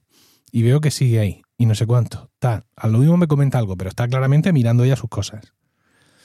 Entonces yo aguanto por ver si lo va a dejar y vamos a hablar. Que encima serán de trabajo, que no serán de diversión, no, estarán mirando no, Twitter. de- no, de ocio, de Ah, viendo bueno, Instagram, vale, viendo vale. WhatsApp, lo que le dé la gana. vale, sí, lo que El sea. caso es que llega un momento en que yo ya me desengaño y veo que no me va a hacer caso. Entonces, que seguramente no se debe hacer, Blanca está Mm. cada vez más cerca. cojo, eh, me meto la mano al bolsillo y me saco un AirPod para ponerme en la oreja derecha. Digo, bueno, por lo menos el trozo que me queda, voy a escucharme yo algún podcast por, una, por un oído. Justo en ese momento que ella detecta el AirPod salir, Ta, ta, ta. apaga el teléfono y me dice, oye, ¿qué te tengo que contar? Maldita seas. O sea Entonces, no, que... en, este, en- en este viaje, algún, en algún momento yo he escuchado de esta forma algún podcast, Sobre todo en los momentos en los que ya se dormía, ¿no? Eh, oye, que estoy cansada, ¿me quiere- ¿te importa que me duerma? No, no, duérmete. Y yo me he ido escuchando mi podcast y, y- y hemos hablado mucho. Eso Bueno. sí ha sido maravilloso. ¿no? Cuando Poder llevas el... Tener esos momentos. No, no podemos hablar demasiado porque eh, mi hija Isabel, con 11, 12 a punto de cumplir, claro, es- las antenas puestas. Es mucha ropa tendida, sí. Hombre, entonces, pero sí, hemos podido hablar, hablar, reírnos, comentar, preparar, diseñar, pues tener esos momentos de pareja que con tres zagales y dos trabajos per cápita, pues muchas veces no salen. Y la verdad es que ha estado, ha estado muy bien. Bueno, en realidad tenéis tres trabajos per cápita, ¿eh? ¿Por Porque qué? lo vuestro. No, no lo digo por cantidad, sino por número de trabajos. O sea, no, no digo que superéis el- las horas de trabajo que tiene que tener un trabajador y todas esas cosas. Digo que entre la universidad, el despacho, Sí, el sí. podcasting y, Sí. y acabar con la huerta de Murcia, eh, me Sí. salen tres más o menos. Sí, ¿tú crees? Sí, bueno, suma. Estoy, estoy acabando ahora con la huerta muy cercana a mí, porque estoy empezando los derribos en una zona ¿Te vas a respetar Urbana. alguna zona verde o no? urbana vieja. No, voy a crear dos zonas verdes cojonudas que antes Ah, no había. bueno, vale, es que justo yo, yo vivo en una zona urbanizada nueva, urbanizada por mi empresa. Sí. Pero se ha quedado aquí un recorte urbano, lo que se suele llamar en urbanismo un plan especial, que es una zona donde, digamos, donde lo que era el pueblo viejo, ¿no? Donde ya había muchas Sí. casas, etcétera. Sí. Entonces eso se urbaniza, pero de otra forma. Y ahora estoy empezando ya con los derribos. Y efectivamente, aunque aquí eh, digamos que es una mezcla de casas, medio edificios y de pronto algún solar vacío con, con mucho follaje, pero ahora cuando yo termine de arrasarlo todo, voy a hacer dos parques de narices. Es decir, que... O sea, arrasemos No, la no. naturaleza para poner No, luego ¿qué- unos parques Pero qué verdes. naturaleza, si es como la, la- la punta del pueblo viejo de tu pueblo. Esto se tira todo más por saco, que la gente haga sus edificios, pero yo hago aquí dos parques Nah, brutales solo, con papeles. Solo te chincho, solo te chincho. Tú piensas que mi trabajo es cuidar de gente, Sí. dar cariño a la gente, escuchar, y el tuyo es urbanizar, urbanizar y No, urbanizar. aunque no te lo parezca, el mío también. Porque tú no sabes los dramas. No, es verdad, ¿eh? Los dramas personales y familiares que vivo yo en este tipo de historias. Mira, te voy a contar una cosa. Porque veas, desalojáis. además, O sea, hay gente que, Hombre, que en un momento dado tiene No. que abandonar un. Toda, toda, ya. toda la gente. Hombre, pero a cambio de dinerito. A ver, eh, O sea, en lo que sean inquilinos, claro. No, en algunos sistemas urbanísticos existe un plan de realojo. Es decir, el agente urbanizador, sea quien sea, va a hacer un edificio donde la gente que vivía allí va a poder comprar una vivienda a un precio tasado. Sí, sí. ¿vale? Para, digamos, asegurar el retorno de la gente al mismo sitio donde vivían. Hay sitios en los que esto no se hace, por diversos motivos, y este es uno de los sitios donde no se hace. Entonces tú le pagas a quien sea su indemnización muy bien pagada por su casa. Pero que diga adiós aquí son- a, a Aquí son casas buenas y les salen unas indemnizaciones considerables, y luego aparte ellos tienen la propiedad del suelo. Con lo cual ellos pueden a su vez, aparte del dinero que yo les doy, pueden vender ese suelo a un promotor para que ese promotor pues haga ahí un edificio y todo lo que tú quieras. Y muchos de estos venden a cambio de obra. Es decir, eh, si, mira, si mi suelo está valorado en 90.000 euros, pues venga, quédate tú con el suelo y luego tú me vas a vender a mí una casa a 140 y toma los 50 que faltan. Con lo cual, pues tienen ese retorno. Sí, sí, sí. Pero claro, ha- hay de todo. Hay de todo y más en esta zona donde, bueno, pues hay casas que están muy bien, hay otras que no están muy bien y hay todo tipo de familias. Te cuento, ¿vale? Hacemos aquí un pequeño paréntesis urbanístico para que los oyentes vean muchas veces lo que ocurre con los procesos urbanísticos y la miseria de la gente. Tenemos una vivienda que era propiedad de, unos padres muy ancianos que ya murieron hace mucho tiempo. Esa vivienda pasó a ser propiedad de los cinco hijos de aquellos señores. Y así se ha mantenido. Solo que en esa vivienda, quien ha vivido siempre es una de esas hermanas.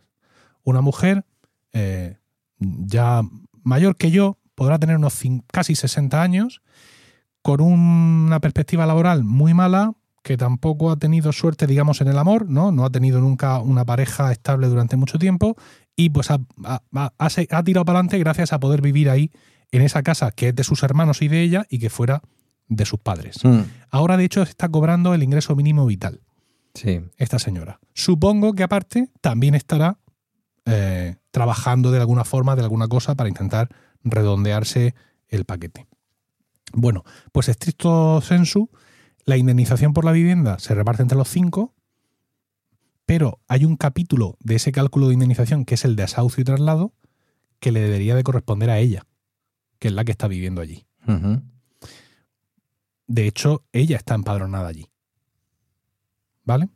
Bueno, pues los hermanos eh, mm, me llaman y me dicen que no, que están todos de acuerdo en que se reparten todos cinco partes iguales. Ella me dice que no, que es que ella no es ya que quiera, es que necesita ese importe porque, claro, ella con el dinero que le queda, ¿a dónde se va a vivir? Claro. tiene una perspectiva muy difícil. Y cuando en un momento dado, mm, para presentar ella un escrito para mm, reclamar, o sea, o para asegurarse ese, ese derecho a, a ese importe del desahucio, que es importante porque la vivienda es un poco vieja y al final estamos hablando de, la, de un importe equivalente al valor de la vivienda, es decir, dinero, cuarenta y pico mil euros, se encuentra con que de, de sus cinco hermanos, de sus cuatro hermanos, aparte de ella, hay tres que se le han empadronado en la casa, Madre mía. con fecha de enero de este año. Es decir, con la intención. O sea, tres señores mayores de 60, Dios. 60 y pico años, con sus hijos, uno vivi- dos de ellos viviendo fuera de Murcia, fuera de la región de Murcia, han tenido los santos cojones de empadronarse en, en, su casa. Bueno, pero hay una de ellos, compro- comprobación padronal de la policía local Hombre, de por Murcia. supuesto. Pero es el, es el gesto. Ya, ya, ya, ya. Horrible. Entonces, claro, esta señora de pronto se queda espeluznada y digo, ya, no te preocupes, porque está clara la fecha de empadronamiento de la gente. Pero claro, de pronto ella pestañea y se da cuenta de que tiene una revisión del ingreso mínimo vital Claro, pendiente. claro. Y, y mira el empadronamiento. Claro que lo miran. Entonces llama a sus hermanos, descompuesta, y les dice, oye, mirad, que he visto que habéis hecho esto, pero que es que me van a hacer la revisión. Ay, ay. Bueno, venga, no, no te preocupes, hablo yo con los hermanos y, no- y nos quitamos de ahí. Que le va a dar igual, porque para cuando le hagan la revisión, ella ya está viviendo en otro sitio, porque yo ya habré tirado la casa. Pero claro, en, en un momento de zozobra, en una persona con escasos recursos, claro, mm, tú- cualquier cosa No te sé. supone un- un- una movida. ¿Qué, qué corazón te puede tener una persona? En fin, pues sí, nadie quiere. O sea, todo el mundo tiene derecho a lo suyo. Estamos de Mm. acuerdo, pero si tienes una hermana en una situación así. eh, Vemos cosas de estas, ¿eh? O sea, veo que tenemos, Hombre, claro, tu tenemos trabajo verás un montón. El población de compartida. De, de esta gente es bastante hemos hecho con dejarte vivir allí. Claro. Claro, sí, sí, lo sé, lo sé porque lo oigo, lo sé porque lo oigo. Tú sabes que yo ahora en la vuelta al trabajo, una de las cosas que pedí es no responsabilizarme de ningún área en concreto, quería, mm, bueno, quería iniciar ya el camino pensando en la jubilación, aunque nos la han fastidiado un poco porque ahora de pronto el secretario municipal considera que, en fin, esto lo he contado en un balaestra, lo habrás Te he escuchado, te he escuchado, sí. sí. Eh, aún así, mi jefa me pidió, por contactos que tengo en el gobierno vasco, porque el equipo de gobierno vasco que lleva vivienda ahora mismo es más o menos el mismo, bueno, mano, más o menos no, excepto el viceconsejero, son todos, incluido el consejero y todos los que van por debajo, los mismos que estaban cuando yo estuve eh, de político en el gobierno vasco y tenía mucha relación con vivienda porque había varias cosas por ahí en medio, ¿no? Que, entonces me pidió que por favor me encargara de la política transversal de las familias en riesgo de exclusión residencial, que le llamamos así. Y, claro, sí, me toca ver personas en un pueblo, además, en donde la, pop- la propia, digamos, orografía del pueblo no permite que haya más vivienda. Más ya no se puede hacer. El ayuntamiento lleva 30, 40 años prácticamente promoviendo mucha vivienda de, de precio tasado, de protección, con algún tipo de grado de protección, pero aún así, pues realmente es que no hay vivienda, no la hay, ¿no? Entonces, sí, claro, cuando ves que una persona se va a quedar sin, sin vivienda y, y que tiene un perfil como el que tú acabas de decir, una persona con una difícil empleabilidad, con circunstancias personales complicadas, se ven cosas, se ven cosas duras. Yo no sabía que tratabas tú directamente con las Claro. personas afectadas de las unidades de ejecución, fíjate. Pero soy yo el que les hace el cheque. Y el que tengo que negociar con ellos cuándo se van y cómo se van y en qué circunstancias. Y este caso que te he contado no es el peor, porque aquí, a fin de cabo, estamos hablando de adultos. Tengo una, un matrimonio con, con dos hijos con una discapacidad importante, ella con una discapacidad importante, con una empleabilidad muy limitada, él sin trabajo, viviendo medio de prestado en la casa de un familiar, pero cogiendo y yendo a cocinar, cruzando enfrente a la casa del otro familiar, o sea, un caos, sin derecho prácticamente a nada por nuestra parte, Claro. porque ellos están, están allí después de que se hicieran todas las valoraciones y que de pronto pues se ve en la calle con, con dos críos. Claro, yo no la puedo, no la puedo lanzar, evidentemente, eso ya se lo he dicho yo, digo, ten claro que, que yo de aquí no te puedo tirar afuera. A- aparte, mm, ¿dónde está la vivienda donde, que está ocupada esta familia? Le da cierto respiro porque el proceso urbanizador puede campar por sus anchas sin necesidad de molestarla a ella. Al revés, es ella la que va a sufrir molestias de las vibraciones de las obras y tal. Has Pero utilizado esa es una papeleta muy complicada. muy, muy complicada, sí, es verdad. Y cuando hay menores, sobre todo cuando eres Sí. padre, porque cuando eres un profesional que no tienes hijos, puedes mostrar cierta distancia. Pero cuando pasas a tener hijos es ya muy complicado. Eh, por quitarle un poco de drama a esto, acabas de utilizar un Sí. verbo lanzar, que tú y yo sabemos lo que Sí. significa en el ámbito urbanístico. Sí, Pero que yo tenía una compañera que todo el tiempo, ella, cuando llegaba una cosa del juzgado mm, para sacar a una familia en, su, en contra de su voluntad de una vivienda, decía que venía un documento del juzgado de alzamiento. Y yo le decía, no, de alzamiento, no, eso es lo de Franco. es de lanzamiento. Es un verbo usado muy, muy curioso, ¿eh? lo de lanzar a alguien de su domicilio, porque parece que vas allí dentro, coges a un lanzador de estos de martillo, que no sé por qué le llaman martillo, porque es una bola atada en una cadena, pero bueno. Lo es. Y ra. Y lo tiras por la Los ventana, tira fuera por.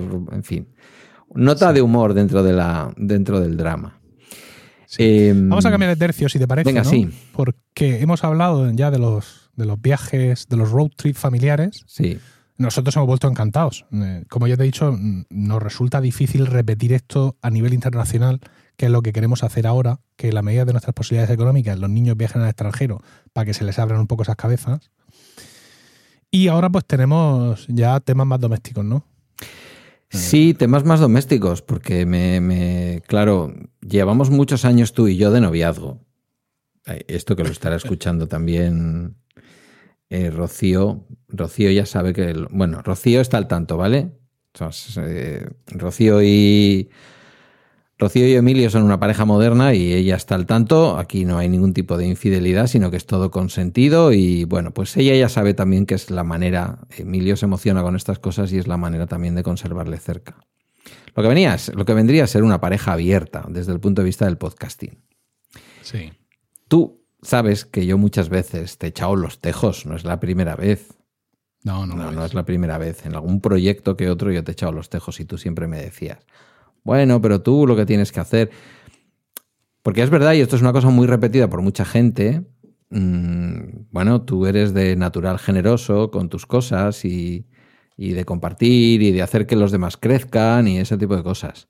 Pero claro, es cierto, no es menos cierto, señoría, que desde que yo abandono a V Podcast intento tirar para adelante con SH Plus Media para que nuestro querido José Luis, una voz nunca suficientemente eh, echada en falta en el podcasting español, eh, para que no se nos fuera a hacer de viejo profesor y dejar el podcasting, mm, pues bueno, lanzo SH Plus Media, lanzamos SH Plus Media, que todo el mundo se pensó que es que íbamos a montar una productora de estas de hacer podcast para, para Spotify, ¿verdad? Pero realmente, bueno, pues ya el otro día, incluso en una intervención que hizo en una de las entrevistas ahora que hago los viernes en Bala Extra, me dice que ha vendido en Wallapop el. que ha vendido en Wallapop el micrófono. Que lo hace, además, lo hace con saña, él lo hace para hacerme daño. Sí, sí, sí, ¿sabes? va a hacer daño. Porque Lo yo sé que el escuché, micrófono él lo tiene, pero bueno.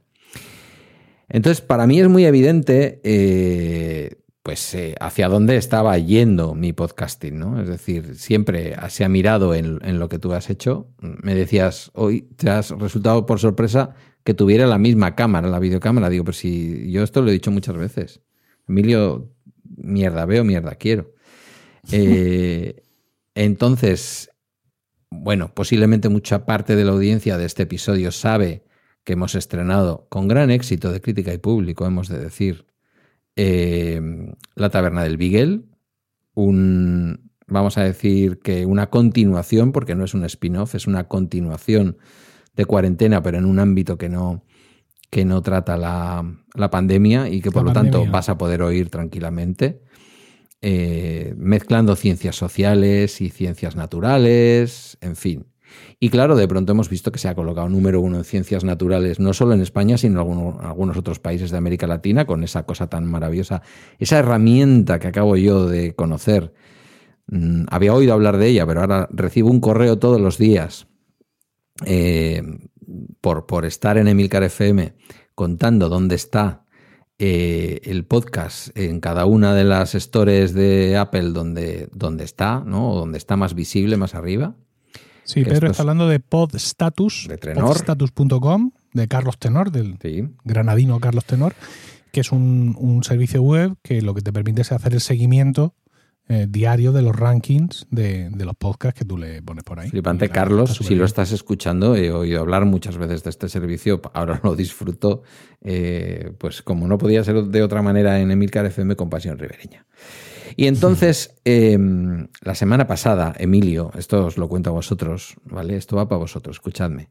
Emilio me manda un mensaje por iMessage y me dice, oye, que he estado hablando con Javier Soler y eh, dado que ahora ya también estás en la red, pues a ver si con más asiduidad, porque es verdad que yo una o dos veces al año venía apareciendo como pidiendo permiso para entrar eh, en trending, ¿no? El, gran podcast de información independiente en español en estos momentos en el que, bueno, después de lo vivido al comienzo del verano, ya sabemos que tenemos que buscar información independiente porque toda la demás información, todo el resto, eh, tiene alguien detrás que ha hecho escuchas a alguien o alguien que le ha dicho a alguien o alguien que le ha llamado a alguien para contarnos cosas. Em, entonces me manda un mensaje y me dice, oye, ¿tú te animarías este año? Hemos estado hablando Javier y yo, a entrar con un poquito más de asiduidad, ahora que ya formas parte del equipo de Milcar FM y tal. Y en ese momento y no antes, eh, bueno, yo dije que sí, por supuesto, y de hecho ya hemos participado en el episodio de la semana pasada, de esta semana, el último que está disponible, y, digo, ¿y, yo, ¿y yo qué hago ya fuera de Milcar FM? Quiero decir, que sí que algún proyecto tengo con el diario.es y estas cosas, pero digo yo, ¿por qué, por qué yo no hablo con Emilio eh, e incluyo Bala Extra, que es un podcast diario, pero completamente complementario a, Emil, a, Daily, pues no tiene nada que ver. Es verdad que tú de vez, en, de vez en cuando haces tus digresiones respecto a tu vida y nos cuentas algo, o aparece Rocío como ha aparecido antes, pero ya incluso con más papeles y la sientas ahí a tu lado y hace algo contigo. Pero claro, lo tuyo va de una cosa y yo, pues posiblemente hable de, lo, de los iPhones, a lo mejor dentro de un mes, si me da una locura o decido cambiar el, la batería del mío para no gastar el dineral que pide ahora eh, Apple por, cualquier, por cualquiera de los, de los iPhones nuevos. Y digo, pues eh, se lo tendré que pedir, a ver cómo lo ve en este momento, porque claro, yo ya SH Plus Media, pues no. Si tengo ahí el Mi Electric, que lo grabo, Mi Eléctrico, que lo grabo con Patuflinks de vez en cuando, de Pascuas a Ramos, y el proyecto de la tramoya del príncipe, que es una cosa distinta para un periódico. Pero el podcasting, vamos a decir, de toda la vida que yo hago, digo, yo lo veo, porque además fíjate qué herramientas, que yo sepa si va la extra, lo están escuchando más, porque yo tengo mis, mis estadísticas, pero nada que ver con la herramienta esta, por ejemplo, ¿no? y con muchas otras cosas. Y como la redirección es una cosa maravillosa del mundo del RSS y todo lo demás, digo, pues, pues lo voy a, se lo voy a preguntar. Y me dice, no me lo preguntes ahora. Déjalo para, como decía el otro después de la publicidad, déjalo para la extraña pareja. Y aquí lo traigo. Sí. Padre, en sus manos, en, tus manos encomiendo mi espíritu, que decía el otro. Me parecía que era una, que era una cosa interesante de, tratar aquí en, en, público, igual que, igual que los 20 minutos que hemos hablado, tú y yo, sobre podcasting antes de dar al botón de grabar. Que hay un momento que te he dicho, Pedro, esto no lo estamos grabando. Y aunque es cierto que estábamos hablando todavía más sin filtro de lo que es habitual en nosotros, ¿no? Pero que, que me parecía que esto era interesante de, de, hablar porque no va solo de una cuestión, digamos, técnica de cosas de podcaster, que lo mismo en este mundo solo nos importa a ti y a mí, sino de, de, de, mucho más, ¿no? Es decir, yo estoy entrando aquí ahora mismo a SH Plus Media, y que es un ejercicio que además hice también en el último capítulo de La extraña pareja, en diciembre, ¿no? Y aquí veíamos bala extra, a propósito de nada, La extraña pareja, míratelo, Push Your Luck, cuarentena, eh, eh, mi eléctrico, te dije, quítalos de aquí, ¿no? A los podcasts que ya no se están haciendo, te decía Em, quita a propósito de nada. Y tú me decías, no, porque estoy pendiente, que hay una cosa por ahí, que lo mismo también está síndrome Cassandra, cuya URL curiosamente es shplus.media barra ya conoces. Sí. Entonces, claro, hay aquí, hay aquí mucho podcasting. A ver, eh, integrar bala extra en Emilcar FM es muy sencillo. Pero más allá, digamos, de, de tu de tu ánimo de pertenencia a una familia que ya te ha acogido y, que notas el, calor ¿no? que tenemos dentro y, cómo funciona y dices tú, ostras, siento, siento que es mi sitio, ¿no? A mí siempre me ha gustado mucho de Bala Extra el giro que le has dado los dos últimos años para edificarlo como un proyecto completamente independiente. Es decir, con su propia URL, sí. ¿no?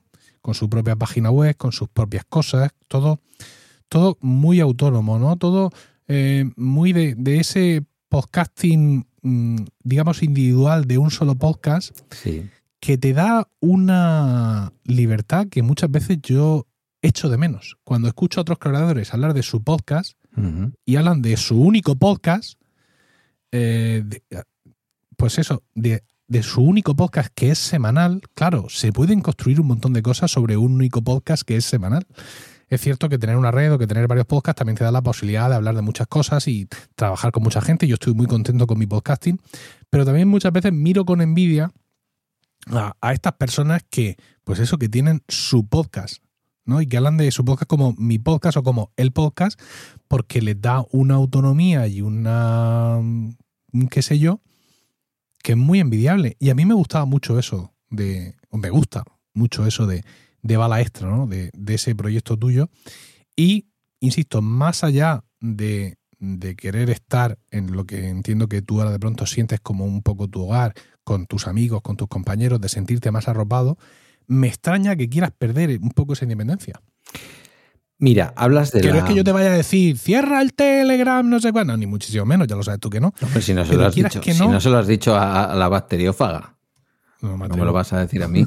Bueno, Además, que- aparte, cuando anuncié el Telegram de. cuando anuncié el Telegram de, de, de Milcar FM, se le formó un revuelo en el Telegram.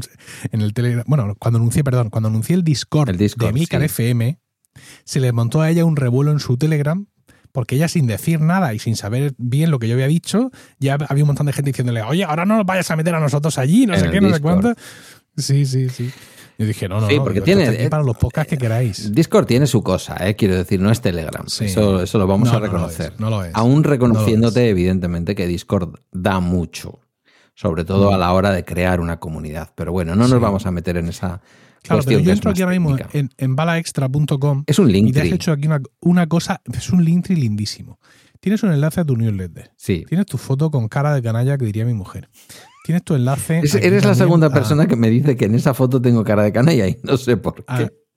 a Bala Extra. Bueno, Tu no me dijo canalla, me dijo Tu motherfucker. enlace a la taberna del Beagle. Sí. Tu enlace a la extraña pareja. Lo Sí. del Mi Eléctrico. La comunidad en Bala Extra en Telegram y la comunidad en pruebas en Discord, que no sé si la habrá cerrado ya. No, no la he Los cerrado. cuatro, el- los cuatro enlaces de, la- de, las, este, de las redes sociales, pues porque hay que Sí. poner algo Bueno, hay uno la- que, En fin, está y a ahí. escupir a la calle. O sea, todo con una sencillez. Generas tu, tu feed RSS de tu WordPress. Lo subes a no sé dónde. Sí, pero, Tienes eh, ahí a por si algún día rompes algo. Sí, escúchame. Yo te veo ahí Yo- tan hippie El bala extra. Me, me extraña que quieras venir a jugar, a entrar a Emilcar FM a, a pleno, a mm, jurar los principios generales del movimiento. Te digo, pero te digo por qué, pero te digo. A subir a Spreaker. Te bueno, lo de subir a Spreaker. al capital. Lo de subir a Spreaker es verdad que es una cosa que me cuesta, que, que, que entiendo, entiendo perfectamente el tipo de alojamiento que es y los servicios que ofrece. Nunca nadie me ha escuchado hablar mal de Spreaker. Lo único que no me gustaba al principio es que Spreaker me parece, sin, sin llegar a ser, que no nos escuche, sigue siendo esta mujer, tengo por ahí su teléfono y todo, ¿eh? Eh, la italiana. em, ahora no me vas a- Tonia. Tonia Mafeo. Tonia Maceo. A pesar No, de los no, cambios y de iHeartRadio. Se fue. Se, se fue. ¿Se fue? Le envié mi libro a, a su. O sea, ella se, hace años se fue a vivir a Lisboa. Sí. Y hace mm, cosa de muy pocos meses dejó de trabajar en Spreaker. Mm, Yo le envié mi libro aún así. se, va, se va la buena gente. Se va la buena Muchos gente. años juntos y le envié mi libro. Me vino devuelto por correo postal, porque se había ella equivocado al darme la dirección. Y estando en Lisboa, eh, quise quedar con ella para darle el libro. Y no fue En posible. Lisboa. Más estrambótico. Estaba yo en urgencias de infantil en Lisboa el 15 de agosto, Madre mía. que es, el, que es el peor día para estar en cualquier sitio en general, y en urgencias de infantil en una capital europea extranjera en particular. Cuando vi que, curiosamente, su casa estaba detrás del hospital. Y allá que me fui a tocarle el timbre. Madre mía. Es- Claro, tú imagínate Em, Que ella coge el- mm, el telefonillo y dice, pronto, y digo, soy Emilio Cano, baja que te doy el libro. Entonces le escribí, le conté, oye, mira, es que está en tu casa, tal, y me dijo, no, es que tal, no, mm, eh, no me has pillado, tal, oye, vamos a quedar, pero ya los días que me quedaban a mí en Lisboa no eran compatibles con su con su horario. Porque aparte ella estaba por volver a, a- a- a Italia unos días y tenía que cerrar cosas. Entonces, curiosamente, desde Coimbra desde la mm, oficina postal de Coimbra, le envié el libro. Que me iba a resultar más barato que traérmelo otra vez a Murcia. y enviarlo Evidentemente. de Murcia. Evidentemente. Y no sé si lo ha recibido, ¿por qué? Porque ella, eso, al, al mismo tiempo que yo salía de Lisboa para Coimbra, ella salía de Lisboa para pasar eh, varias semanas en Italia. Entonces, pues no, no, no ha vuelto a casa todavía. Bueno. Bueno, pues Tonia más feo. Todo esto para decir que yo nunca, nunca he abominado de Spreaker. De hecho, yo empecé en Spreaker. Yo empecé publicando en Mm. Spreaker. A mí Spreaker me parece una excelente herramienta. Es verdad que estaba acostumbrado, como tú bien dices, a publicar siempre desde WordPress.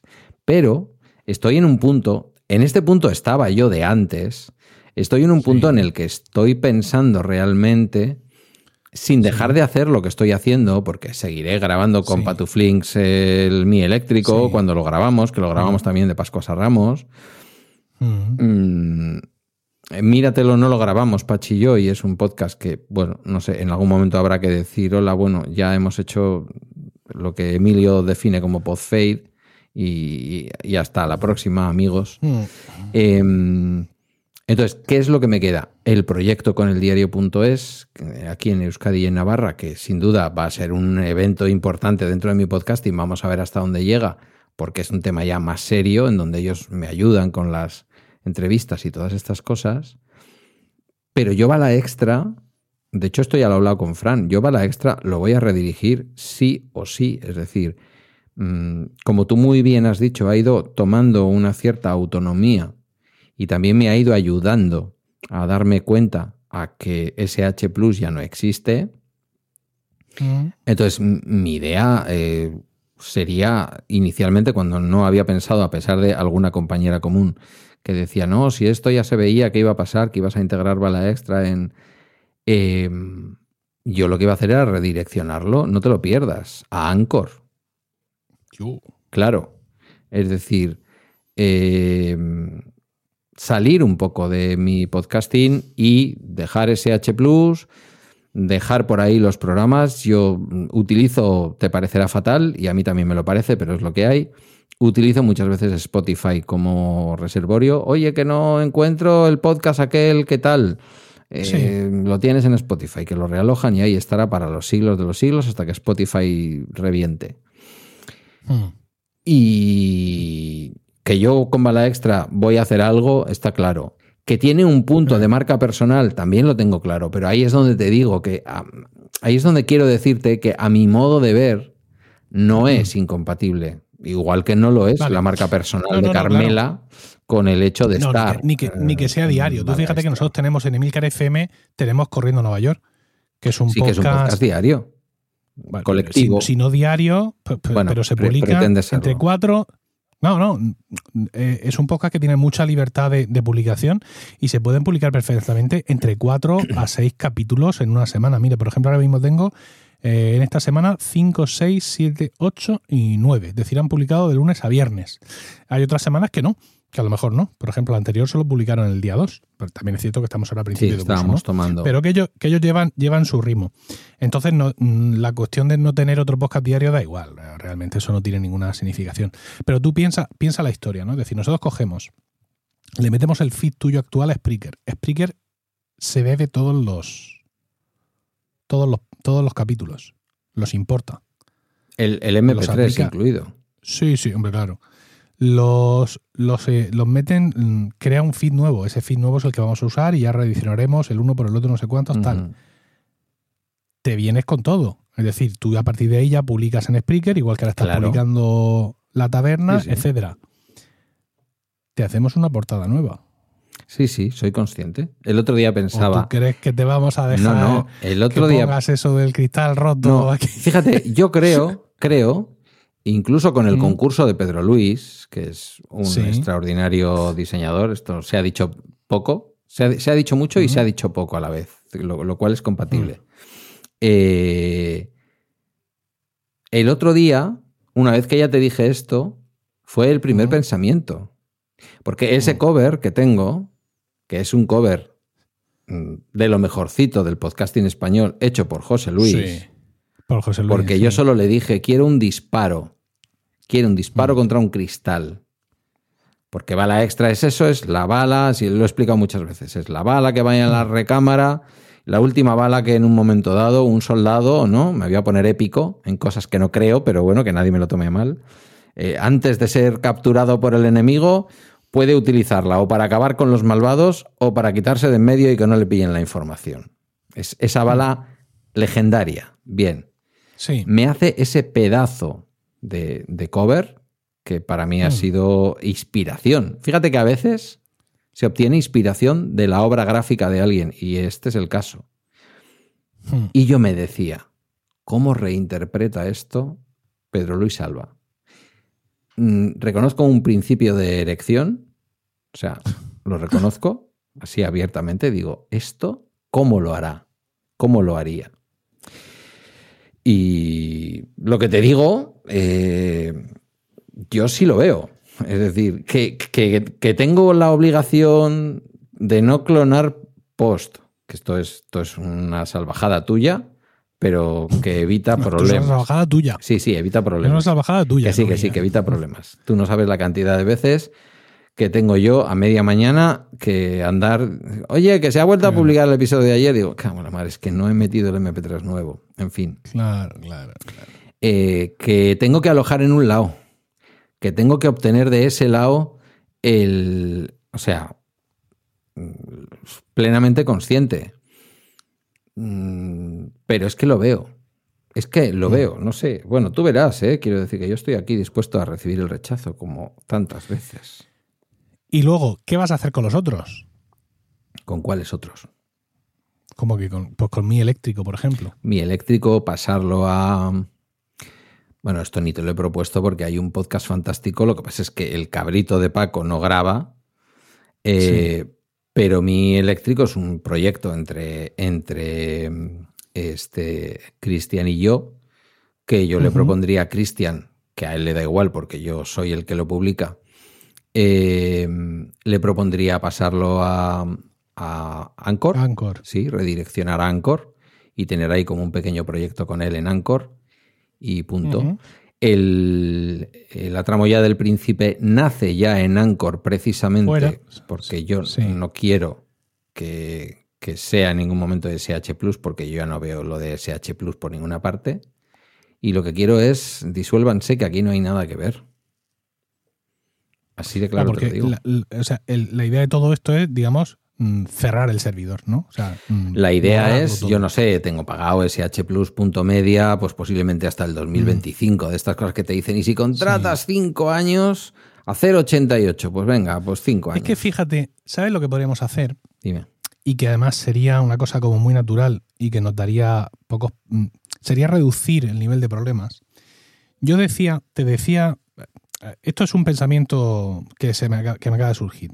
Te decía yo en el capítulo anterior que había quitado la extraña pareja de la web de Milcar FM. Hasta ahora en la web de Milcar FM tú, había un botón este que decía tus podcasts y tenías ahí uno, de- uno debajo de otro un listado de Sí. nuestros podcasts y se dividían en secciones. Y la extraña pareja estaba en una sección ella sola que se llamaba producciones, Sí. ¿vale? Y ahí aparecía. Entonces te dije, en la nueva web esto no tiene sentido porque el listado de nuestros podcasts va por pestañas. Sí. Entonces yo tengo ahora tres pestañas, en activo, series limitadas y archivados. Si tengo una cuarta pestaña que pone producciones y la gente le va y aparece un podcast, pues queda un poco, un poco tonto. Claro. Entonces te dije, no va a haber presencia de la extraña pareja en la web de Milcar FM, cosa que los dos coincidíamos que nos daba absolutamente igual, porque los oyentes que tenemos son los que tenemos, no porque nos encuentren en no sé qué web. Pero, pero podríamos traer, traerlo todo a Emilcar FM, es decir, traer bala extra, traer la extraña pareja, digamos, mm, con mayor todo aquí, y traer mi eléctrico, traer los tres, traerlo, en en vez de llevártelo a Anchor, traerlo aquí Sí. y crear una, una nueva pestaña que sea de producciones donde los tres podcasts mantienen sus identidades. Con lo cual no hay cambio de carátula, mm, no hay, mm, no, no hay que, en ese sentido, ceñirse a, la a las carátulas nuestras de con Pedro, etcétera, que quieras que no, pues también te quita personalidad, eso es así, ¿no? Te quita un poco de, de independencia. Bala Extra se mantiene tal cual, solo que sus MP3 están aquí y lo mismo hacemos con mi eléctrico y lo mismo hacemos con la extraña pareja. Bueno, la extraña pareja ya está en nuestro Spreaker, ¿no? Lo que pasa es que el feed lo generamos a través de la página web, etcétera, Sí, porque queríamos hacerlo tú y yo como un produ- como era una coproducción entre las dos redes, sí. queríamos sacarlo fuera del todo, aunque tú también lo publicas mm, de alguna forma en la página de SH Plus Media. Eh, o sea, es un producto que básicamente es un producto de Milcar FM, sobre todo sobre- solo que no está en la web de Milcar FM y el feed se genera en el WordPress de nuestra web Hombre, y no Claro. lo genera Spreaker. eso que estás Entonces, diciendo. podemos traernos los tres aquí, Sí, generar todos los feeds de Spreaker, hacer todas las redirecciones del mundo, pero que estén en un apartado de producciones para que los tres podcasts puedan mantener su personalidad. Su personalidad. Porque sería muy raro co- coger bala extra, traerlo. Perico hace una carátula nueva, es un podcast más. Y de pronto, el podcast que hacemos tú y yo, los dos solos, Sí, sí. que no dependemos de nadie en este mundo, Eso también lo hablaba el otro día con Carmela. que tiene una carátula distinta, está en su propia web y genera el feed con no sé qué coño de hechizo. Bien, Eso sería como muy bien, raro. me convence. Me convence. ¿Qué te parece eso? Me convence. A ver, de alguna manera, eh, a ver, yo la pertenencia no, no voy a decir que no la necesito, es que ya la tengo. La tengo desde hace Mm. mucho, quiero decir. Eh, yo, mi, mi adhesión, digamos, a lo que es Emilcar FM, sobre todo cuando yo me voy quedando huérfano a raíz de dejar a Podcast, y sí, quiero empezar un poco más en solitario y tal, pero yo sé que en todo momento siempre he tenido tu apoyo, cuando necesita alguna explicación técnica, a través de Weekly de los vídeos, cuando me vuelvo loco y no encuentro el vídeo, te hago volverte loco a ti y tú me mandas el enlace. Sí, esto en Hindenburg se hacía así. Eh, claro, a mí me parece, lo que no sé si lo hablaba con Carmela por, por y me has hecho el otro día. Eh, a mí lo que me parece, lo que me, lo que me garantiza ahora mismo eh, eh, Emilcar FM de alguna manera, toda la seriedad cartesiana, el, ¿cómo le llamamos? Para, el, para uno de los teasers, eh, ¿cómo le llamamos? Eh, ah, disciplina murciana. Toda tu disciplina murciana, a mí lo que me garantiza es que no me disperso como me pasó con AV Podcast al final, ¿no? Es decir, entonces, eso que me estás ofreciendo está bien, porque en un momento dado incluso yo puedo redireccionar shplus.media a la parte de producciones de Milcar FM. ¿eh? Es decir, que alguien, no sé, algún pirao que todavía por ahí, lo digo con todo el amor ¿eh? a la audiencia, diga, shplus.media, aparece esto por aquí, venga, a ver, ¿esto a dónde lleva? Pin, y de pronto se le aparezca mm, emilcar.fm barra producciones, me lo invento, ¿vale? Lo que sea. Mm. Pues no me parece mal. No me parece mal. Mm. Me tengo que acostumbrar igualmente a subir el audio a Spreaker, a hacer las cosas Sí. tal. Aparte, mira, en, en la extraña pareja, este es el décimo capítulo. Mm, En mi eléctrico lleváis Por ahí. 13. Sí, por ahí. Con lo cual, incluso los posts a mano se Mm. pueden importar. Lo que más me preocuparía ahora mismo sería, una vez que mm, Bala Extra empieza a publicarse en Emilcar FM, claro, lo que sí es muy difícil es importar todos los Sí, posts sí. al WordPress. Sí, sí, pero bueno, eso a mí también te digo que Entonces Me- ya me hablo yo preocupa con poco. Nawai, hablo con Nawai para ver cómo, cómo podemos hacer esto de una forma eh, de una forma indolora. Porque claro, lo que, lo que sí habría que hacer a mano, y eso sí que no lo vamos a hacer, es coger cada uno de esos posts y meterle a mano el player de Spreaker del capítulo nuevo que se haya subido. No, eso es insufrible. No, no, no, no, no. No. No, no, yo eso no. Claro, esa es la parte cartesiana tuya, de querer tenerlo todo de una que a ti te manera da igual y yo, y yo no de una manera tal. Yo lo que digo es, hasta aquí ha llegado y... Claro, mm, yo lo que no sabía es que Spreaker eh, absorbía todos esos MP3. Es decir, que yo al día siguiente de integrar, mm, sea directamente o sea como una producción de Milcar FM, eh, bala extra en, en Emilcar FM, que yo el día siguiente puedo coger y decirle a Fran que puedes borrar todo lo que hay en Neodigit de, de bala extra, porque ya está, porque los ha cogido Spreaker. Yo eso no lo sabía, fíjate, eso no lo sabía. A ver, yo entiendo que tiene que ser así. Quiero decir, cuando, de hecho, eh, que eso lo tienen que hacer todos. Es decir, cuando tú vas a crear un podcast nuevo en en Evox, te dice, ¿es un podcast nuevo o te lo traes de otro sitio? pues, si me lo traigo de otro sitio, caballero, es porque dejo de pagar aquel sitio. Y lo que quiero es que importe usted los MP3 aquí, evidentemente. Claro, pero eso WordPress, por ejemplo, no te lo hace. Que eso, eso va implícito. Es decir, eh, no, WordPress no te lo hace, pero yo estoy seguro que con Podpress, o sea, que a través de Podpress Ah, también hay una parte de importación. De mira, yo estoy en Spreaker, pero me quiero venir a hacer esto aquí en mi propia web. Sí, y con. PowerPress o con Simple Seriously Podcasting tal, o con el plugin que sea, se coge, se coge el feed, se lee esos MP3 que están en Spreaker, en iVoox o donde sea, y los hospeda en el hosting de tu WordPress, por supuesto, porque la migración es eso. No que de pronto Spreaker o quien sea el nuevo gestor esté trayéndose MP3 de no sé qué de sitio y luego los otros que tú lo has subido a él, porque si no, ¿qué migración he hecho? Sí, amigo? sí, está claro. O sea, ¿es una migración en la que yo tengo que seguir pagando el otro sitio para que tú leas de allí los MP3? No, hijo, no. Sí, sí, no, eso está claro. Está claro. Hmm. Bueno, pues ya Entonces, lo eh, hablamos tú y yo. Sí, a ver, si te, si te parece, vamos a hacerlo con mi eléctrico Sí, para empezar. sí. que tiene la, la- la increíble, la, la- gran ventaja de que no se está publicando todos los días, No. ¿vale? Con lo cual, Y que eh, tiene voy a hacer la prueba, como tú dices. claro, voy a hacer la prueba de, la- de la importación con mi eléctrico para mm, ver todas las ventajas y, o sea, todos los problemas con los que nos podemos encontrar, porque claro, luego ya sé yo que no es lo mismo importar 13 capítulos que importar 13.000. Y una vez que veamos eso, pues ya seguimos tirando. Y se lo comento de todas formas, todo esto pasa por Nawai, porque yo Nawai, Nawai es el Nawai Badiola es el programador que contraté sí, sí. en diciembre para hacer la nueva web de Milcar FM y he seguido trabajando con él. Es decir, cada cosa nueva y tal que yo quiero incorporar, evidentemente, pues se la consulto a él, él me la hace, mi, su presupuesto y a correr. Y hay muchas veces que le escribo, quiero hacer esto, y entonces luego va a bajar por aquí, y luego va a subir por el otro lado, y él me escribe con su corrección mm, exquisita. Hombre, pues yo no sé si tú te has dado cuenta que a lo mejor esto no es buena idea, porque entonces la gente no va a hacer clic aquí jamás en esta vida, porque es todo demasiado complejo, todo esto que quieres hacer, y no se va a entender. Es lo que tiene Y contratar la un mayoría profesional. de mis emails, la mayoría de mis emails se acaban con Nawai, como siempre, tienes razón, vamos a hacerlo como tú dices.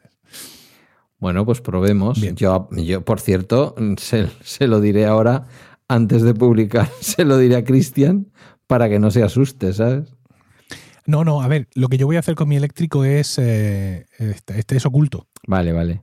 Sí. Vale, ok. O sea, no, no es algo que vaya a que nadie, ningún suscriptor, ni Cristian ni nadie se vaya a dar cuenta de nada. Es decir, yo voy a empezar a hacer todo ese trabajo de importación en Spreaker primero, ¿vale? Sí, sí. Eh, si, para- no, y luego para ver cómo, si no digo, cómo funciona todo. si no digo que él lo vaya a ver en la web, lo que digo es que Ah, oye, sí, en, oye, esa, que nos vamos a. en esa transparencia que prometemos, Sí, todo esto, sí. en un rato, Claro. va a estar publicado. Sí. Sí, claro. Vale. Aunque no se Es escuche, cierto, que Cristian me escuche a mí decir, sí, porque lo llevamos como una producción a Milcar FM, sabiendo que Cristian, mm, vamos, tiene también un altarcito con un pequeño, una pequeña figurita. Una pequeña figurita, mira, volvemos al comienzo, de Emilio Cano eh, como capitán de la selección en algún sitio de su casa. O sea, que ya ves tú lo que le va a importar a... Vamos, no es que le vaya a importar, le va a hacer hasta bueno. ilusión posiblemente. Pero, Pero aún así, pero que a lo mejor no le apetece porque él prefiere mantenerlo independiente, que sepáis que lo mismo, mi eléctrico no se viene y entonces pensamos que entonces para dos, pues que ya da igual, en fin, ya veremos lo que hacemos, pero en principio la idea sería esta, ¿no? Para que conserven todavía su independencia los podcasts, traerlos a Milker FM, pero como producciones. Eh, es simplemente una pequeña diferencia a nivel estético, por así decirlo, pero que permite mantener los podcasts, eh, digamos, aprovechar nuestros recursos, ¿no? Una vez más, Emilio se Eh, preocupa más de la autonomía de mi marca que yo mismo. Pero si es que está tan bien montado, Sí, sí. O sea, sí, sí, estoy seguro que Pedro va a hacer un logo espectacular, pero ¿sabes? con todo lo que has currado en estos últimos años para, para que va la extra, además tú lo decías, Sí. es el centro de todo lo que hago, tal. Sí, sí, Bala Extra es ahora mismo el centro de todo lo que hago y, y, bueno, de hecho hemos vuelto a los viernes, de hecho los viernes, de la misma manera que tú creaste la figura del viernes de miscelánea, mira, ahí me he salido un poquito, solo un poquito, ¿vale? Porque esto también tiene mucho de inspiración de Víctor Correal, que está también, eh, en fin, dentro de mis influencias. ¿No? Esta historia de los viernes tener un grupo de seis, ocho Sí. personas que van pasando y que todo el mundo dice, ay, yo quiero que vuelva Ernesto Acosta a, a contar cómo es que la última vez sugirió que igual hablaba de la política estadounidense, o que vuelva, o que vuelva yo yo a contar no sé qué, o que vuelva, pues no sé, eh, Andrea Sisona, tal. ejemplo. Bueno, pues mm, sí, claro, evidentemente yo todos mis esfuerzos en estos momentos van por ahí. Más allá de esa vertiente de la que tú hablabas, creo, en el último episodio periodística, que tiene que ver con toda mi película, con, con el diario, ¿no? Que ellos me pueden conseguir entrevistas que yo deseo hacer hace muchos años, ¿no? Pero bueno. Bueno, pues esta es una. Dejamos aquí un scoop. Ya veremos cómo acaba. Sí, le- y le voy a decir también a, a Nawai que de alguna forma, bueno, en la web de Milcar FM aparecen últimos capítulos. Mm. Y ahí aparecen tres, los tres últimos capítulos publicados. Voy a hablar con él para que no aparezcan en esta sección ni Emilcar, ni Emilcar Daily, ni Bala Extra, ni Corriendo a Nueva York. Porque al final. Porque si no, solo vamos a aparecer nosotros. Claro, hacen una superpoblación de los podcasts que se emiten a diario. Que una vez más, esto es algo que seguramente solo me importa a mí en esta vida.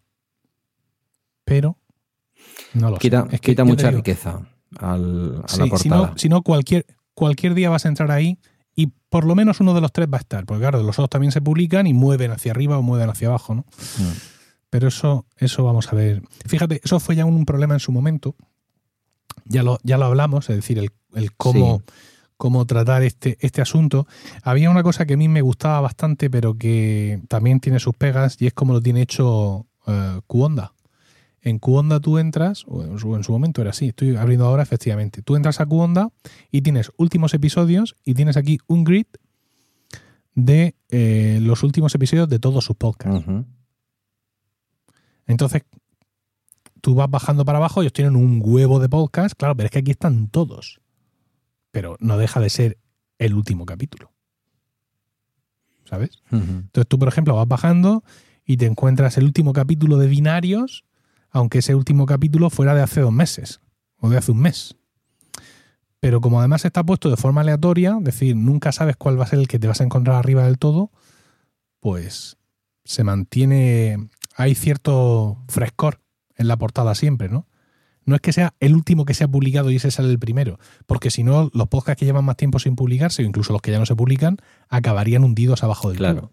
Sino, sino que lo han puesto aquí, digamos, de forma aleatoria para que todo se refresque, se refresque mucho. En estos momentos, por ejemplo, de forma quizá desafortunada, pero quién soy yo, los primeros podcasts que aparecen aquí, aparece un, en destacado Mixio, especial, hay un satélite en mi teléfono, y luego últimos episodios pone Saliendo del Donut, Los Anillos de Poder, Fascinados con Númenor y Elendil, el podcast de Francisco Maruenda, También está en Cuonda.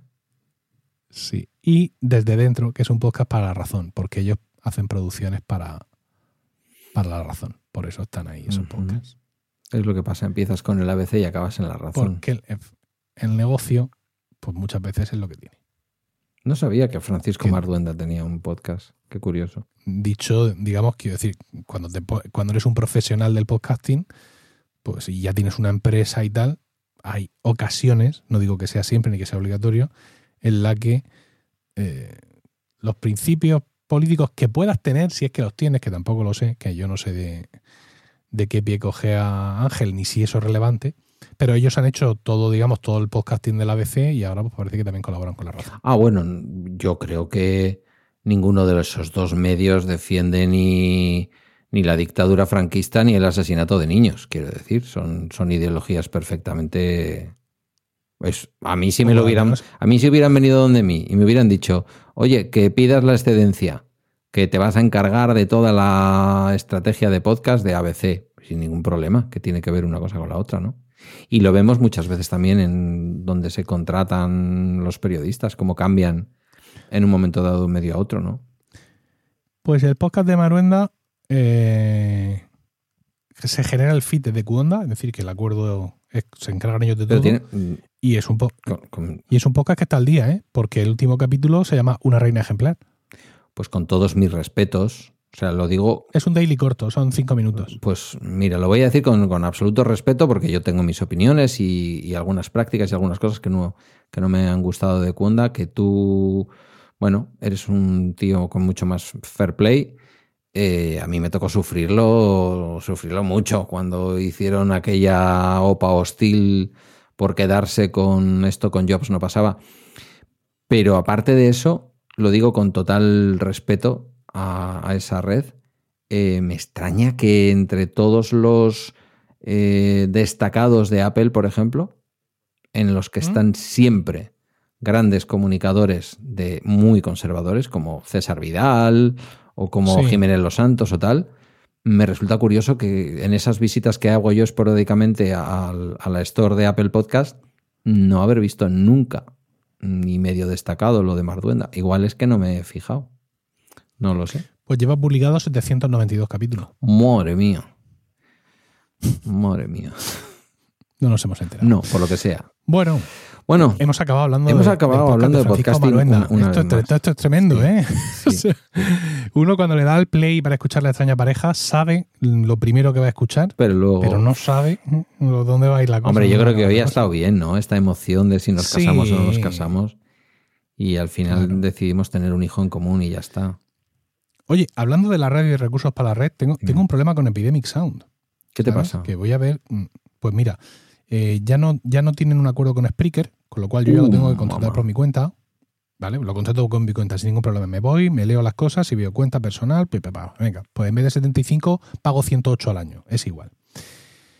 Y luego tiene un apartado dentro, en la, que antes no lo tenía, evidentemente, porque el acuerdo con Spreaker es que yo podía usar la música de Epidemic Sound en todos mis podcasts de mi canal. De claro, no, cariño, pero escúchame, por eso no he contratado yo Epidemic Sound pero que no salga de aquí. Quiero decir, estoy usando una música en bala extra que es de Epidemic Sound. Y entonces veo ahora que, me, anima en el panel de control a poner el feed de mi podcast. Claro. De mi único podcast. Claro, porque lo que tú estás pagando es, para un solo producto. Bueno, miento. Entonces le escribo. Miento, no. Es para un producto en cada uno de los canales. Justo. Entonces me dice que le ponga el TikTok, que le ponga el Instagram, que le ponga el YouTube, que le ponga 10 millones de cosas. Pero solo para uno.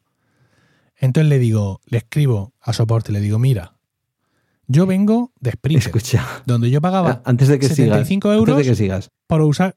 ¿He hecho yo algo antes que tú por una vez en la vida?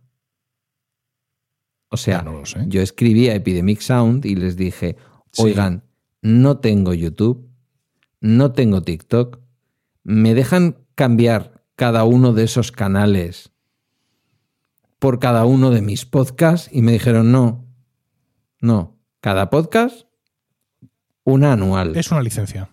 ¿Eso es lo que les has preguntado? Les he dicho, no, yo he sido más fino. Digo, vengo de Spreaker, donde la licencia con Spreaker me permitía utilizar vuestra música en todos los podcasts de mi canal de Spreaker. Eso era así. Sí, sí. Pero ahora veo que solo puedo poner un feed RSS. Digo, ¿de qué forma puedo proteger, porque es lo que ellos te dicen, ¿no? O sea, tienes que poner el feed RSS para, digamos, adelantarte a posibles denuncias por uso indebido de, la música, ¿no? Digo, ¿de qué forma puedo proteger todo mi canal de Spreaker tal cual yo eh, me ocurría el 30 de agosto? Y su respuesta es una respuesta tipo, es decir, no entran en ese tema.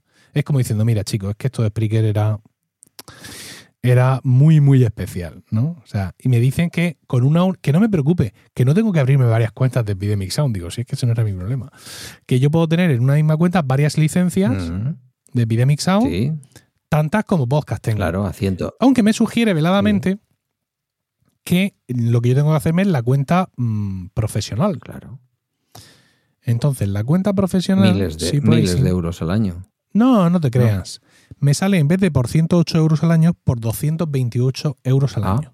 Donde me dicen ellos, claro, pero donde me dicen ellos que eh, lo bueno de eso es que yo eh, tengo un sistema de sublicencias, con lo cual yo puedo eh, emplear todas estas cosas para mis clientes o para terceros.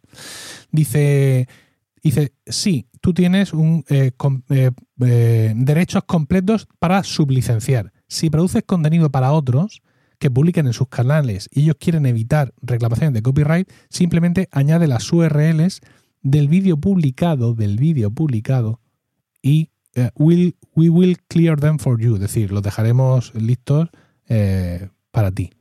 Pero claro, ¿cómo que producciones? ¿Qué significa? Si hago un vídeo, Pero si yo hago un podcast entero,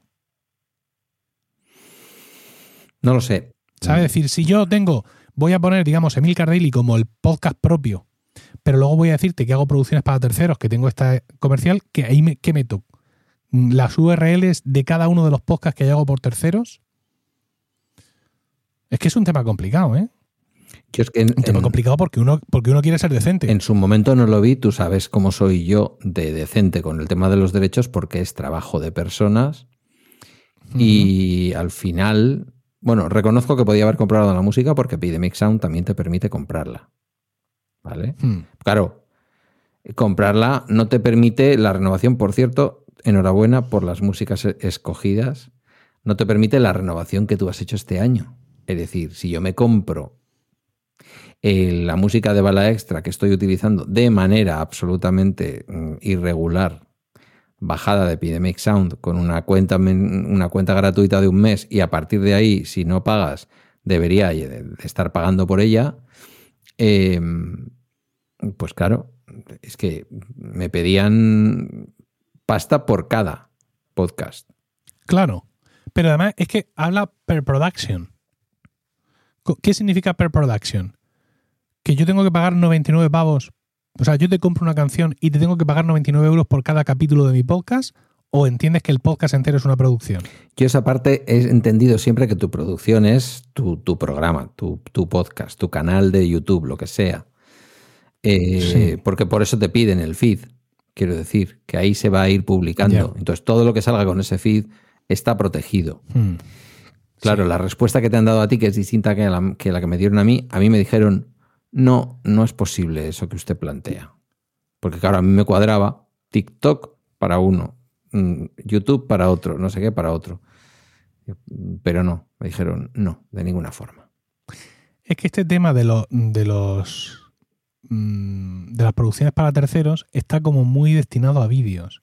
De hecho, en la cuenta comercial esta eh, hay un apartado que es Clear a Video.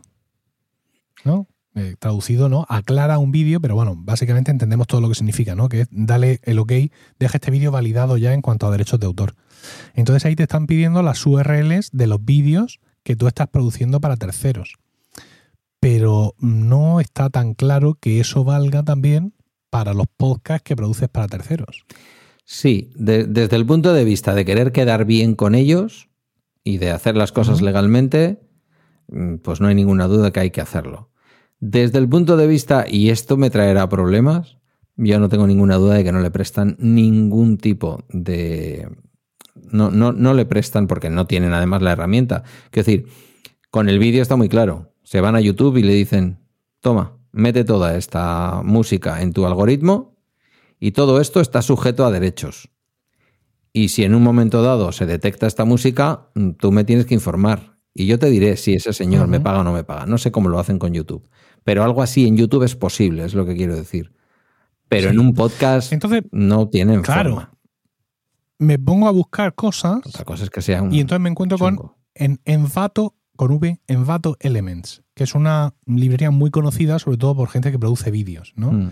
Por youtubers y tal, que se pagan el Envato pues, para tener costinillas, efectos, movidas y todo tipo de, de clips de recurso. Y evidentemente también tienen efectos de sonido, mm, soundpacks, músicas y todo.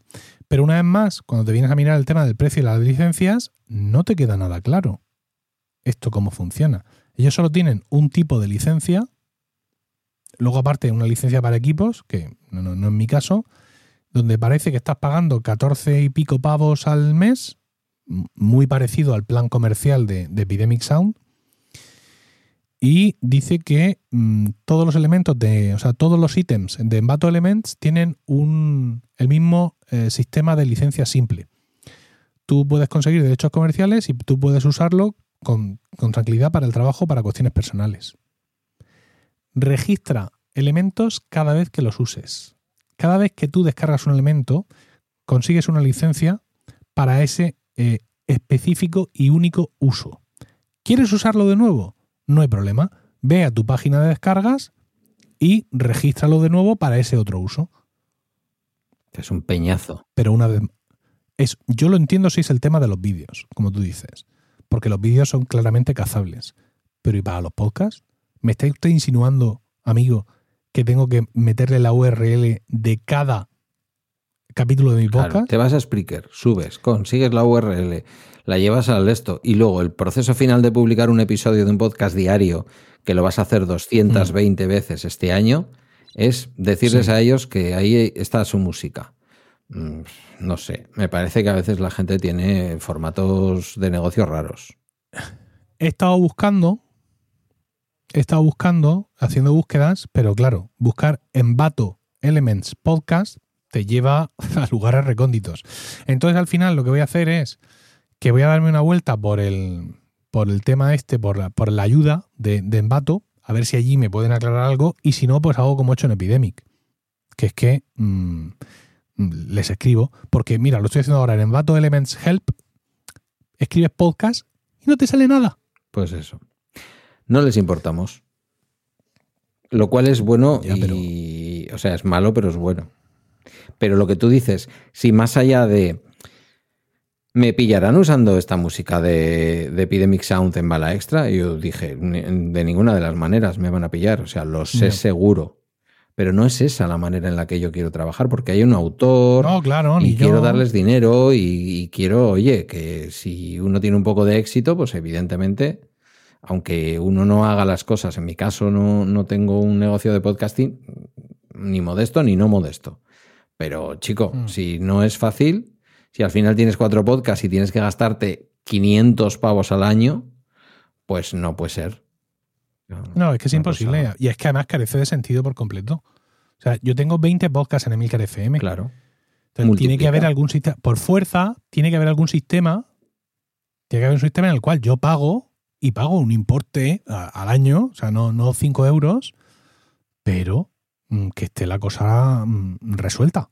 No, es como cuando antes, no sé cómo estará ahora, como antes cuando te metías todo inocente en la web de la, de la SGAE para buscar la licencia adecuada para el podcasting. Y al final sales de allí por patas.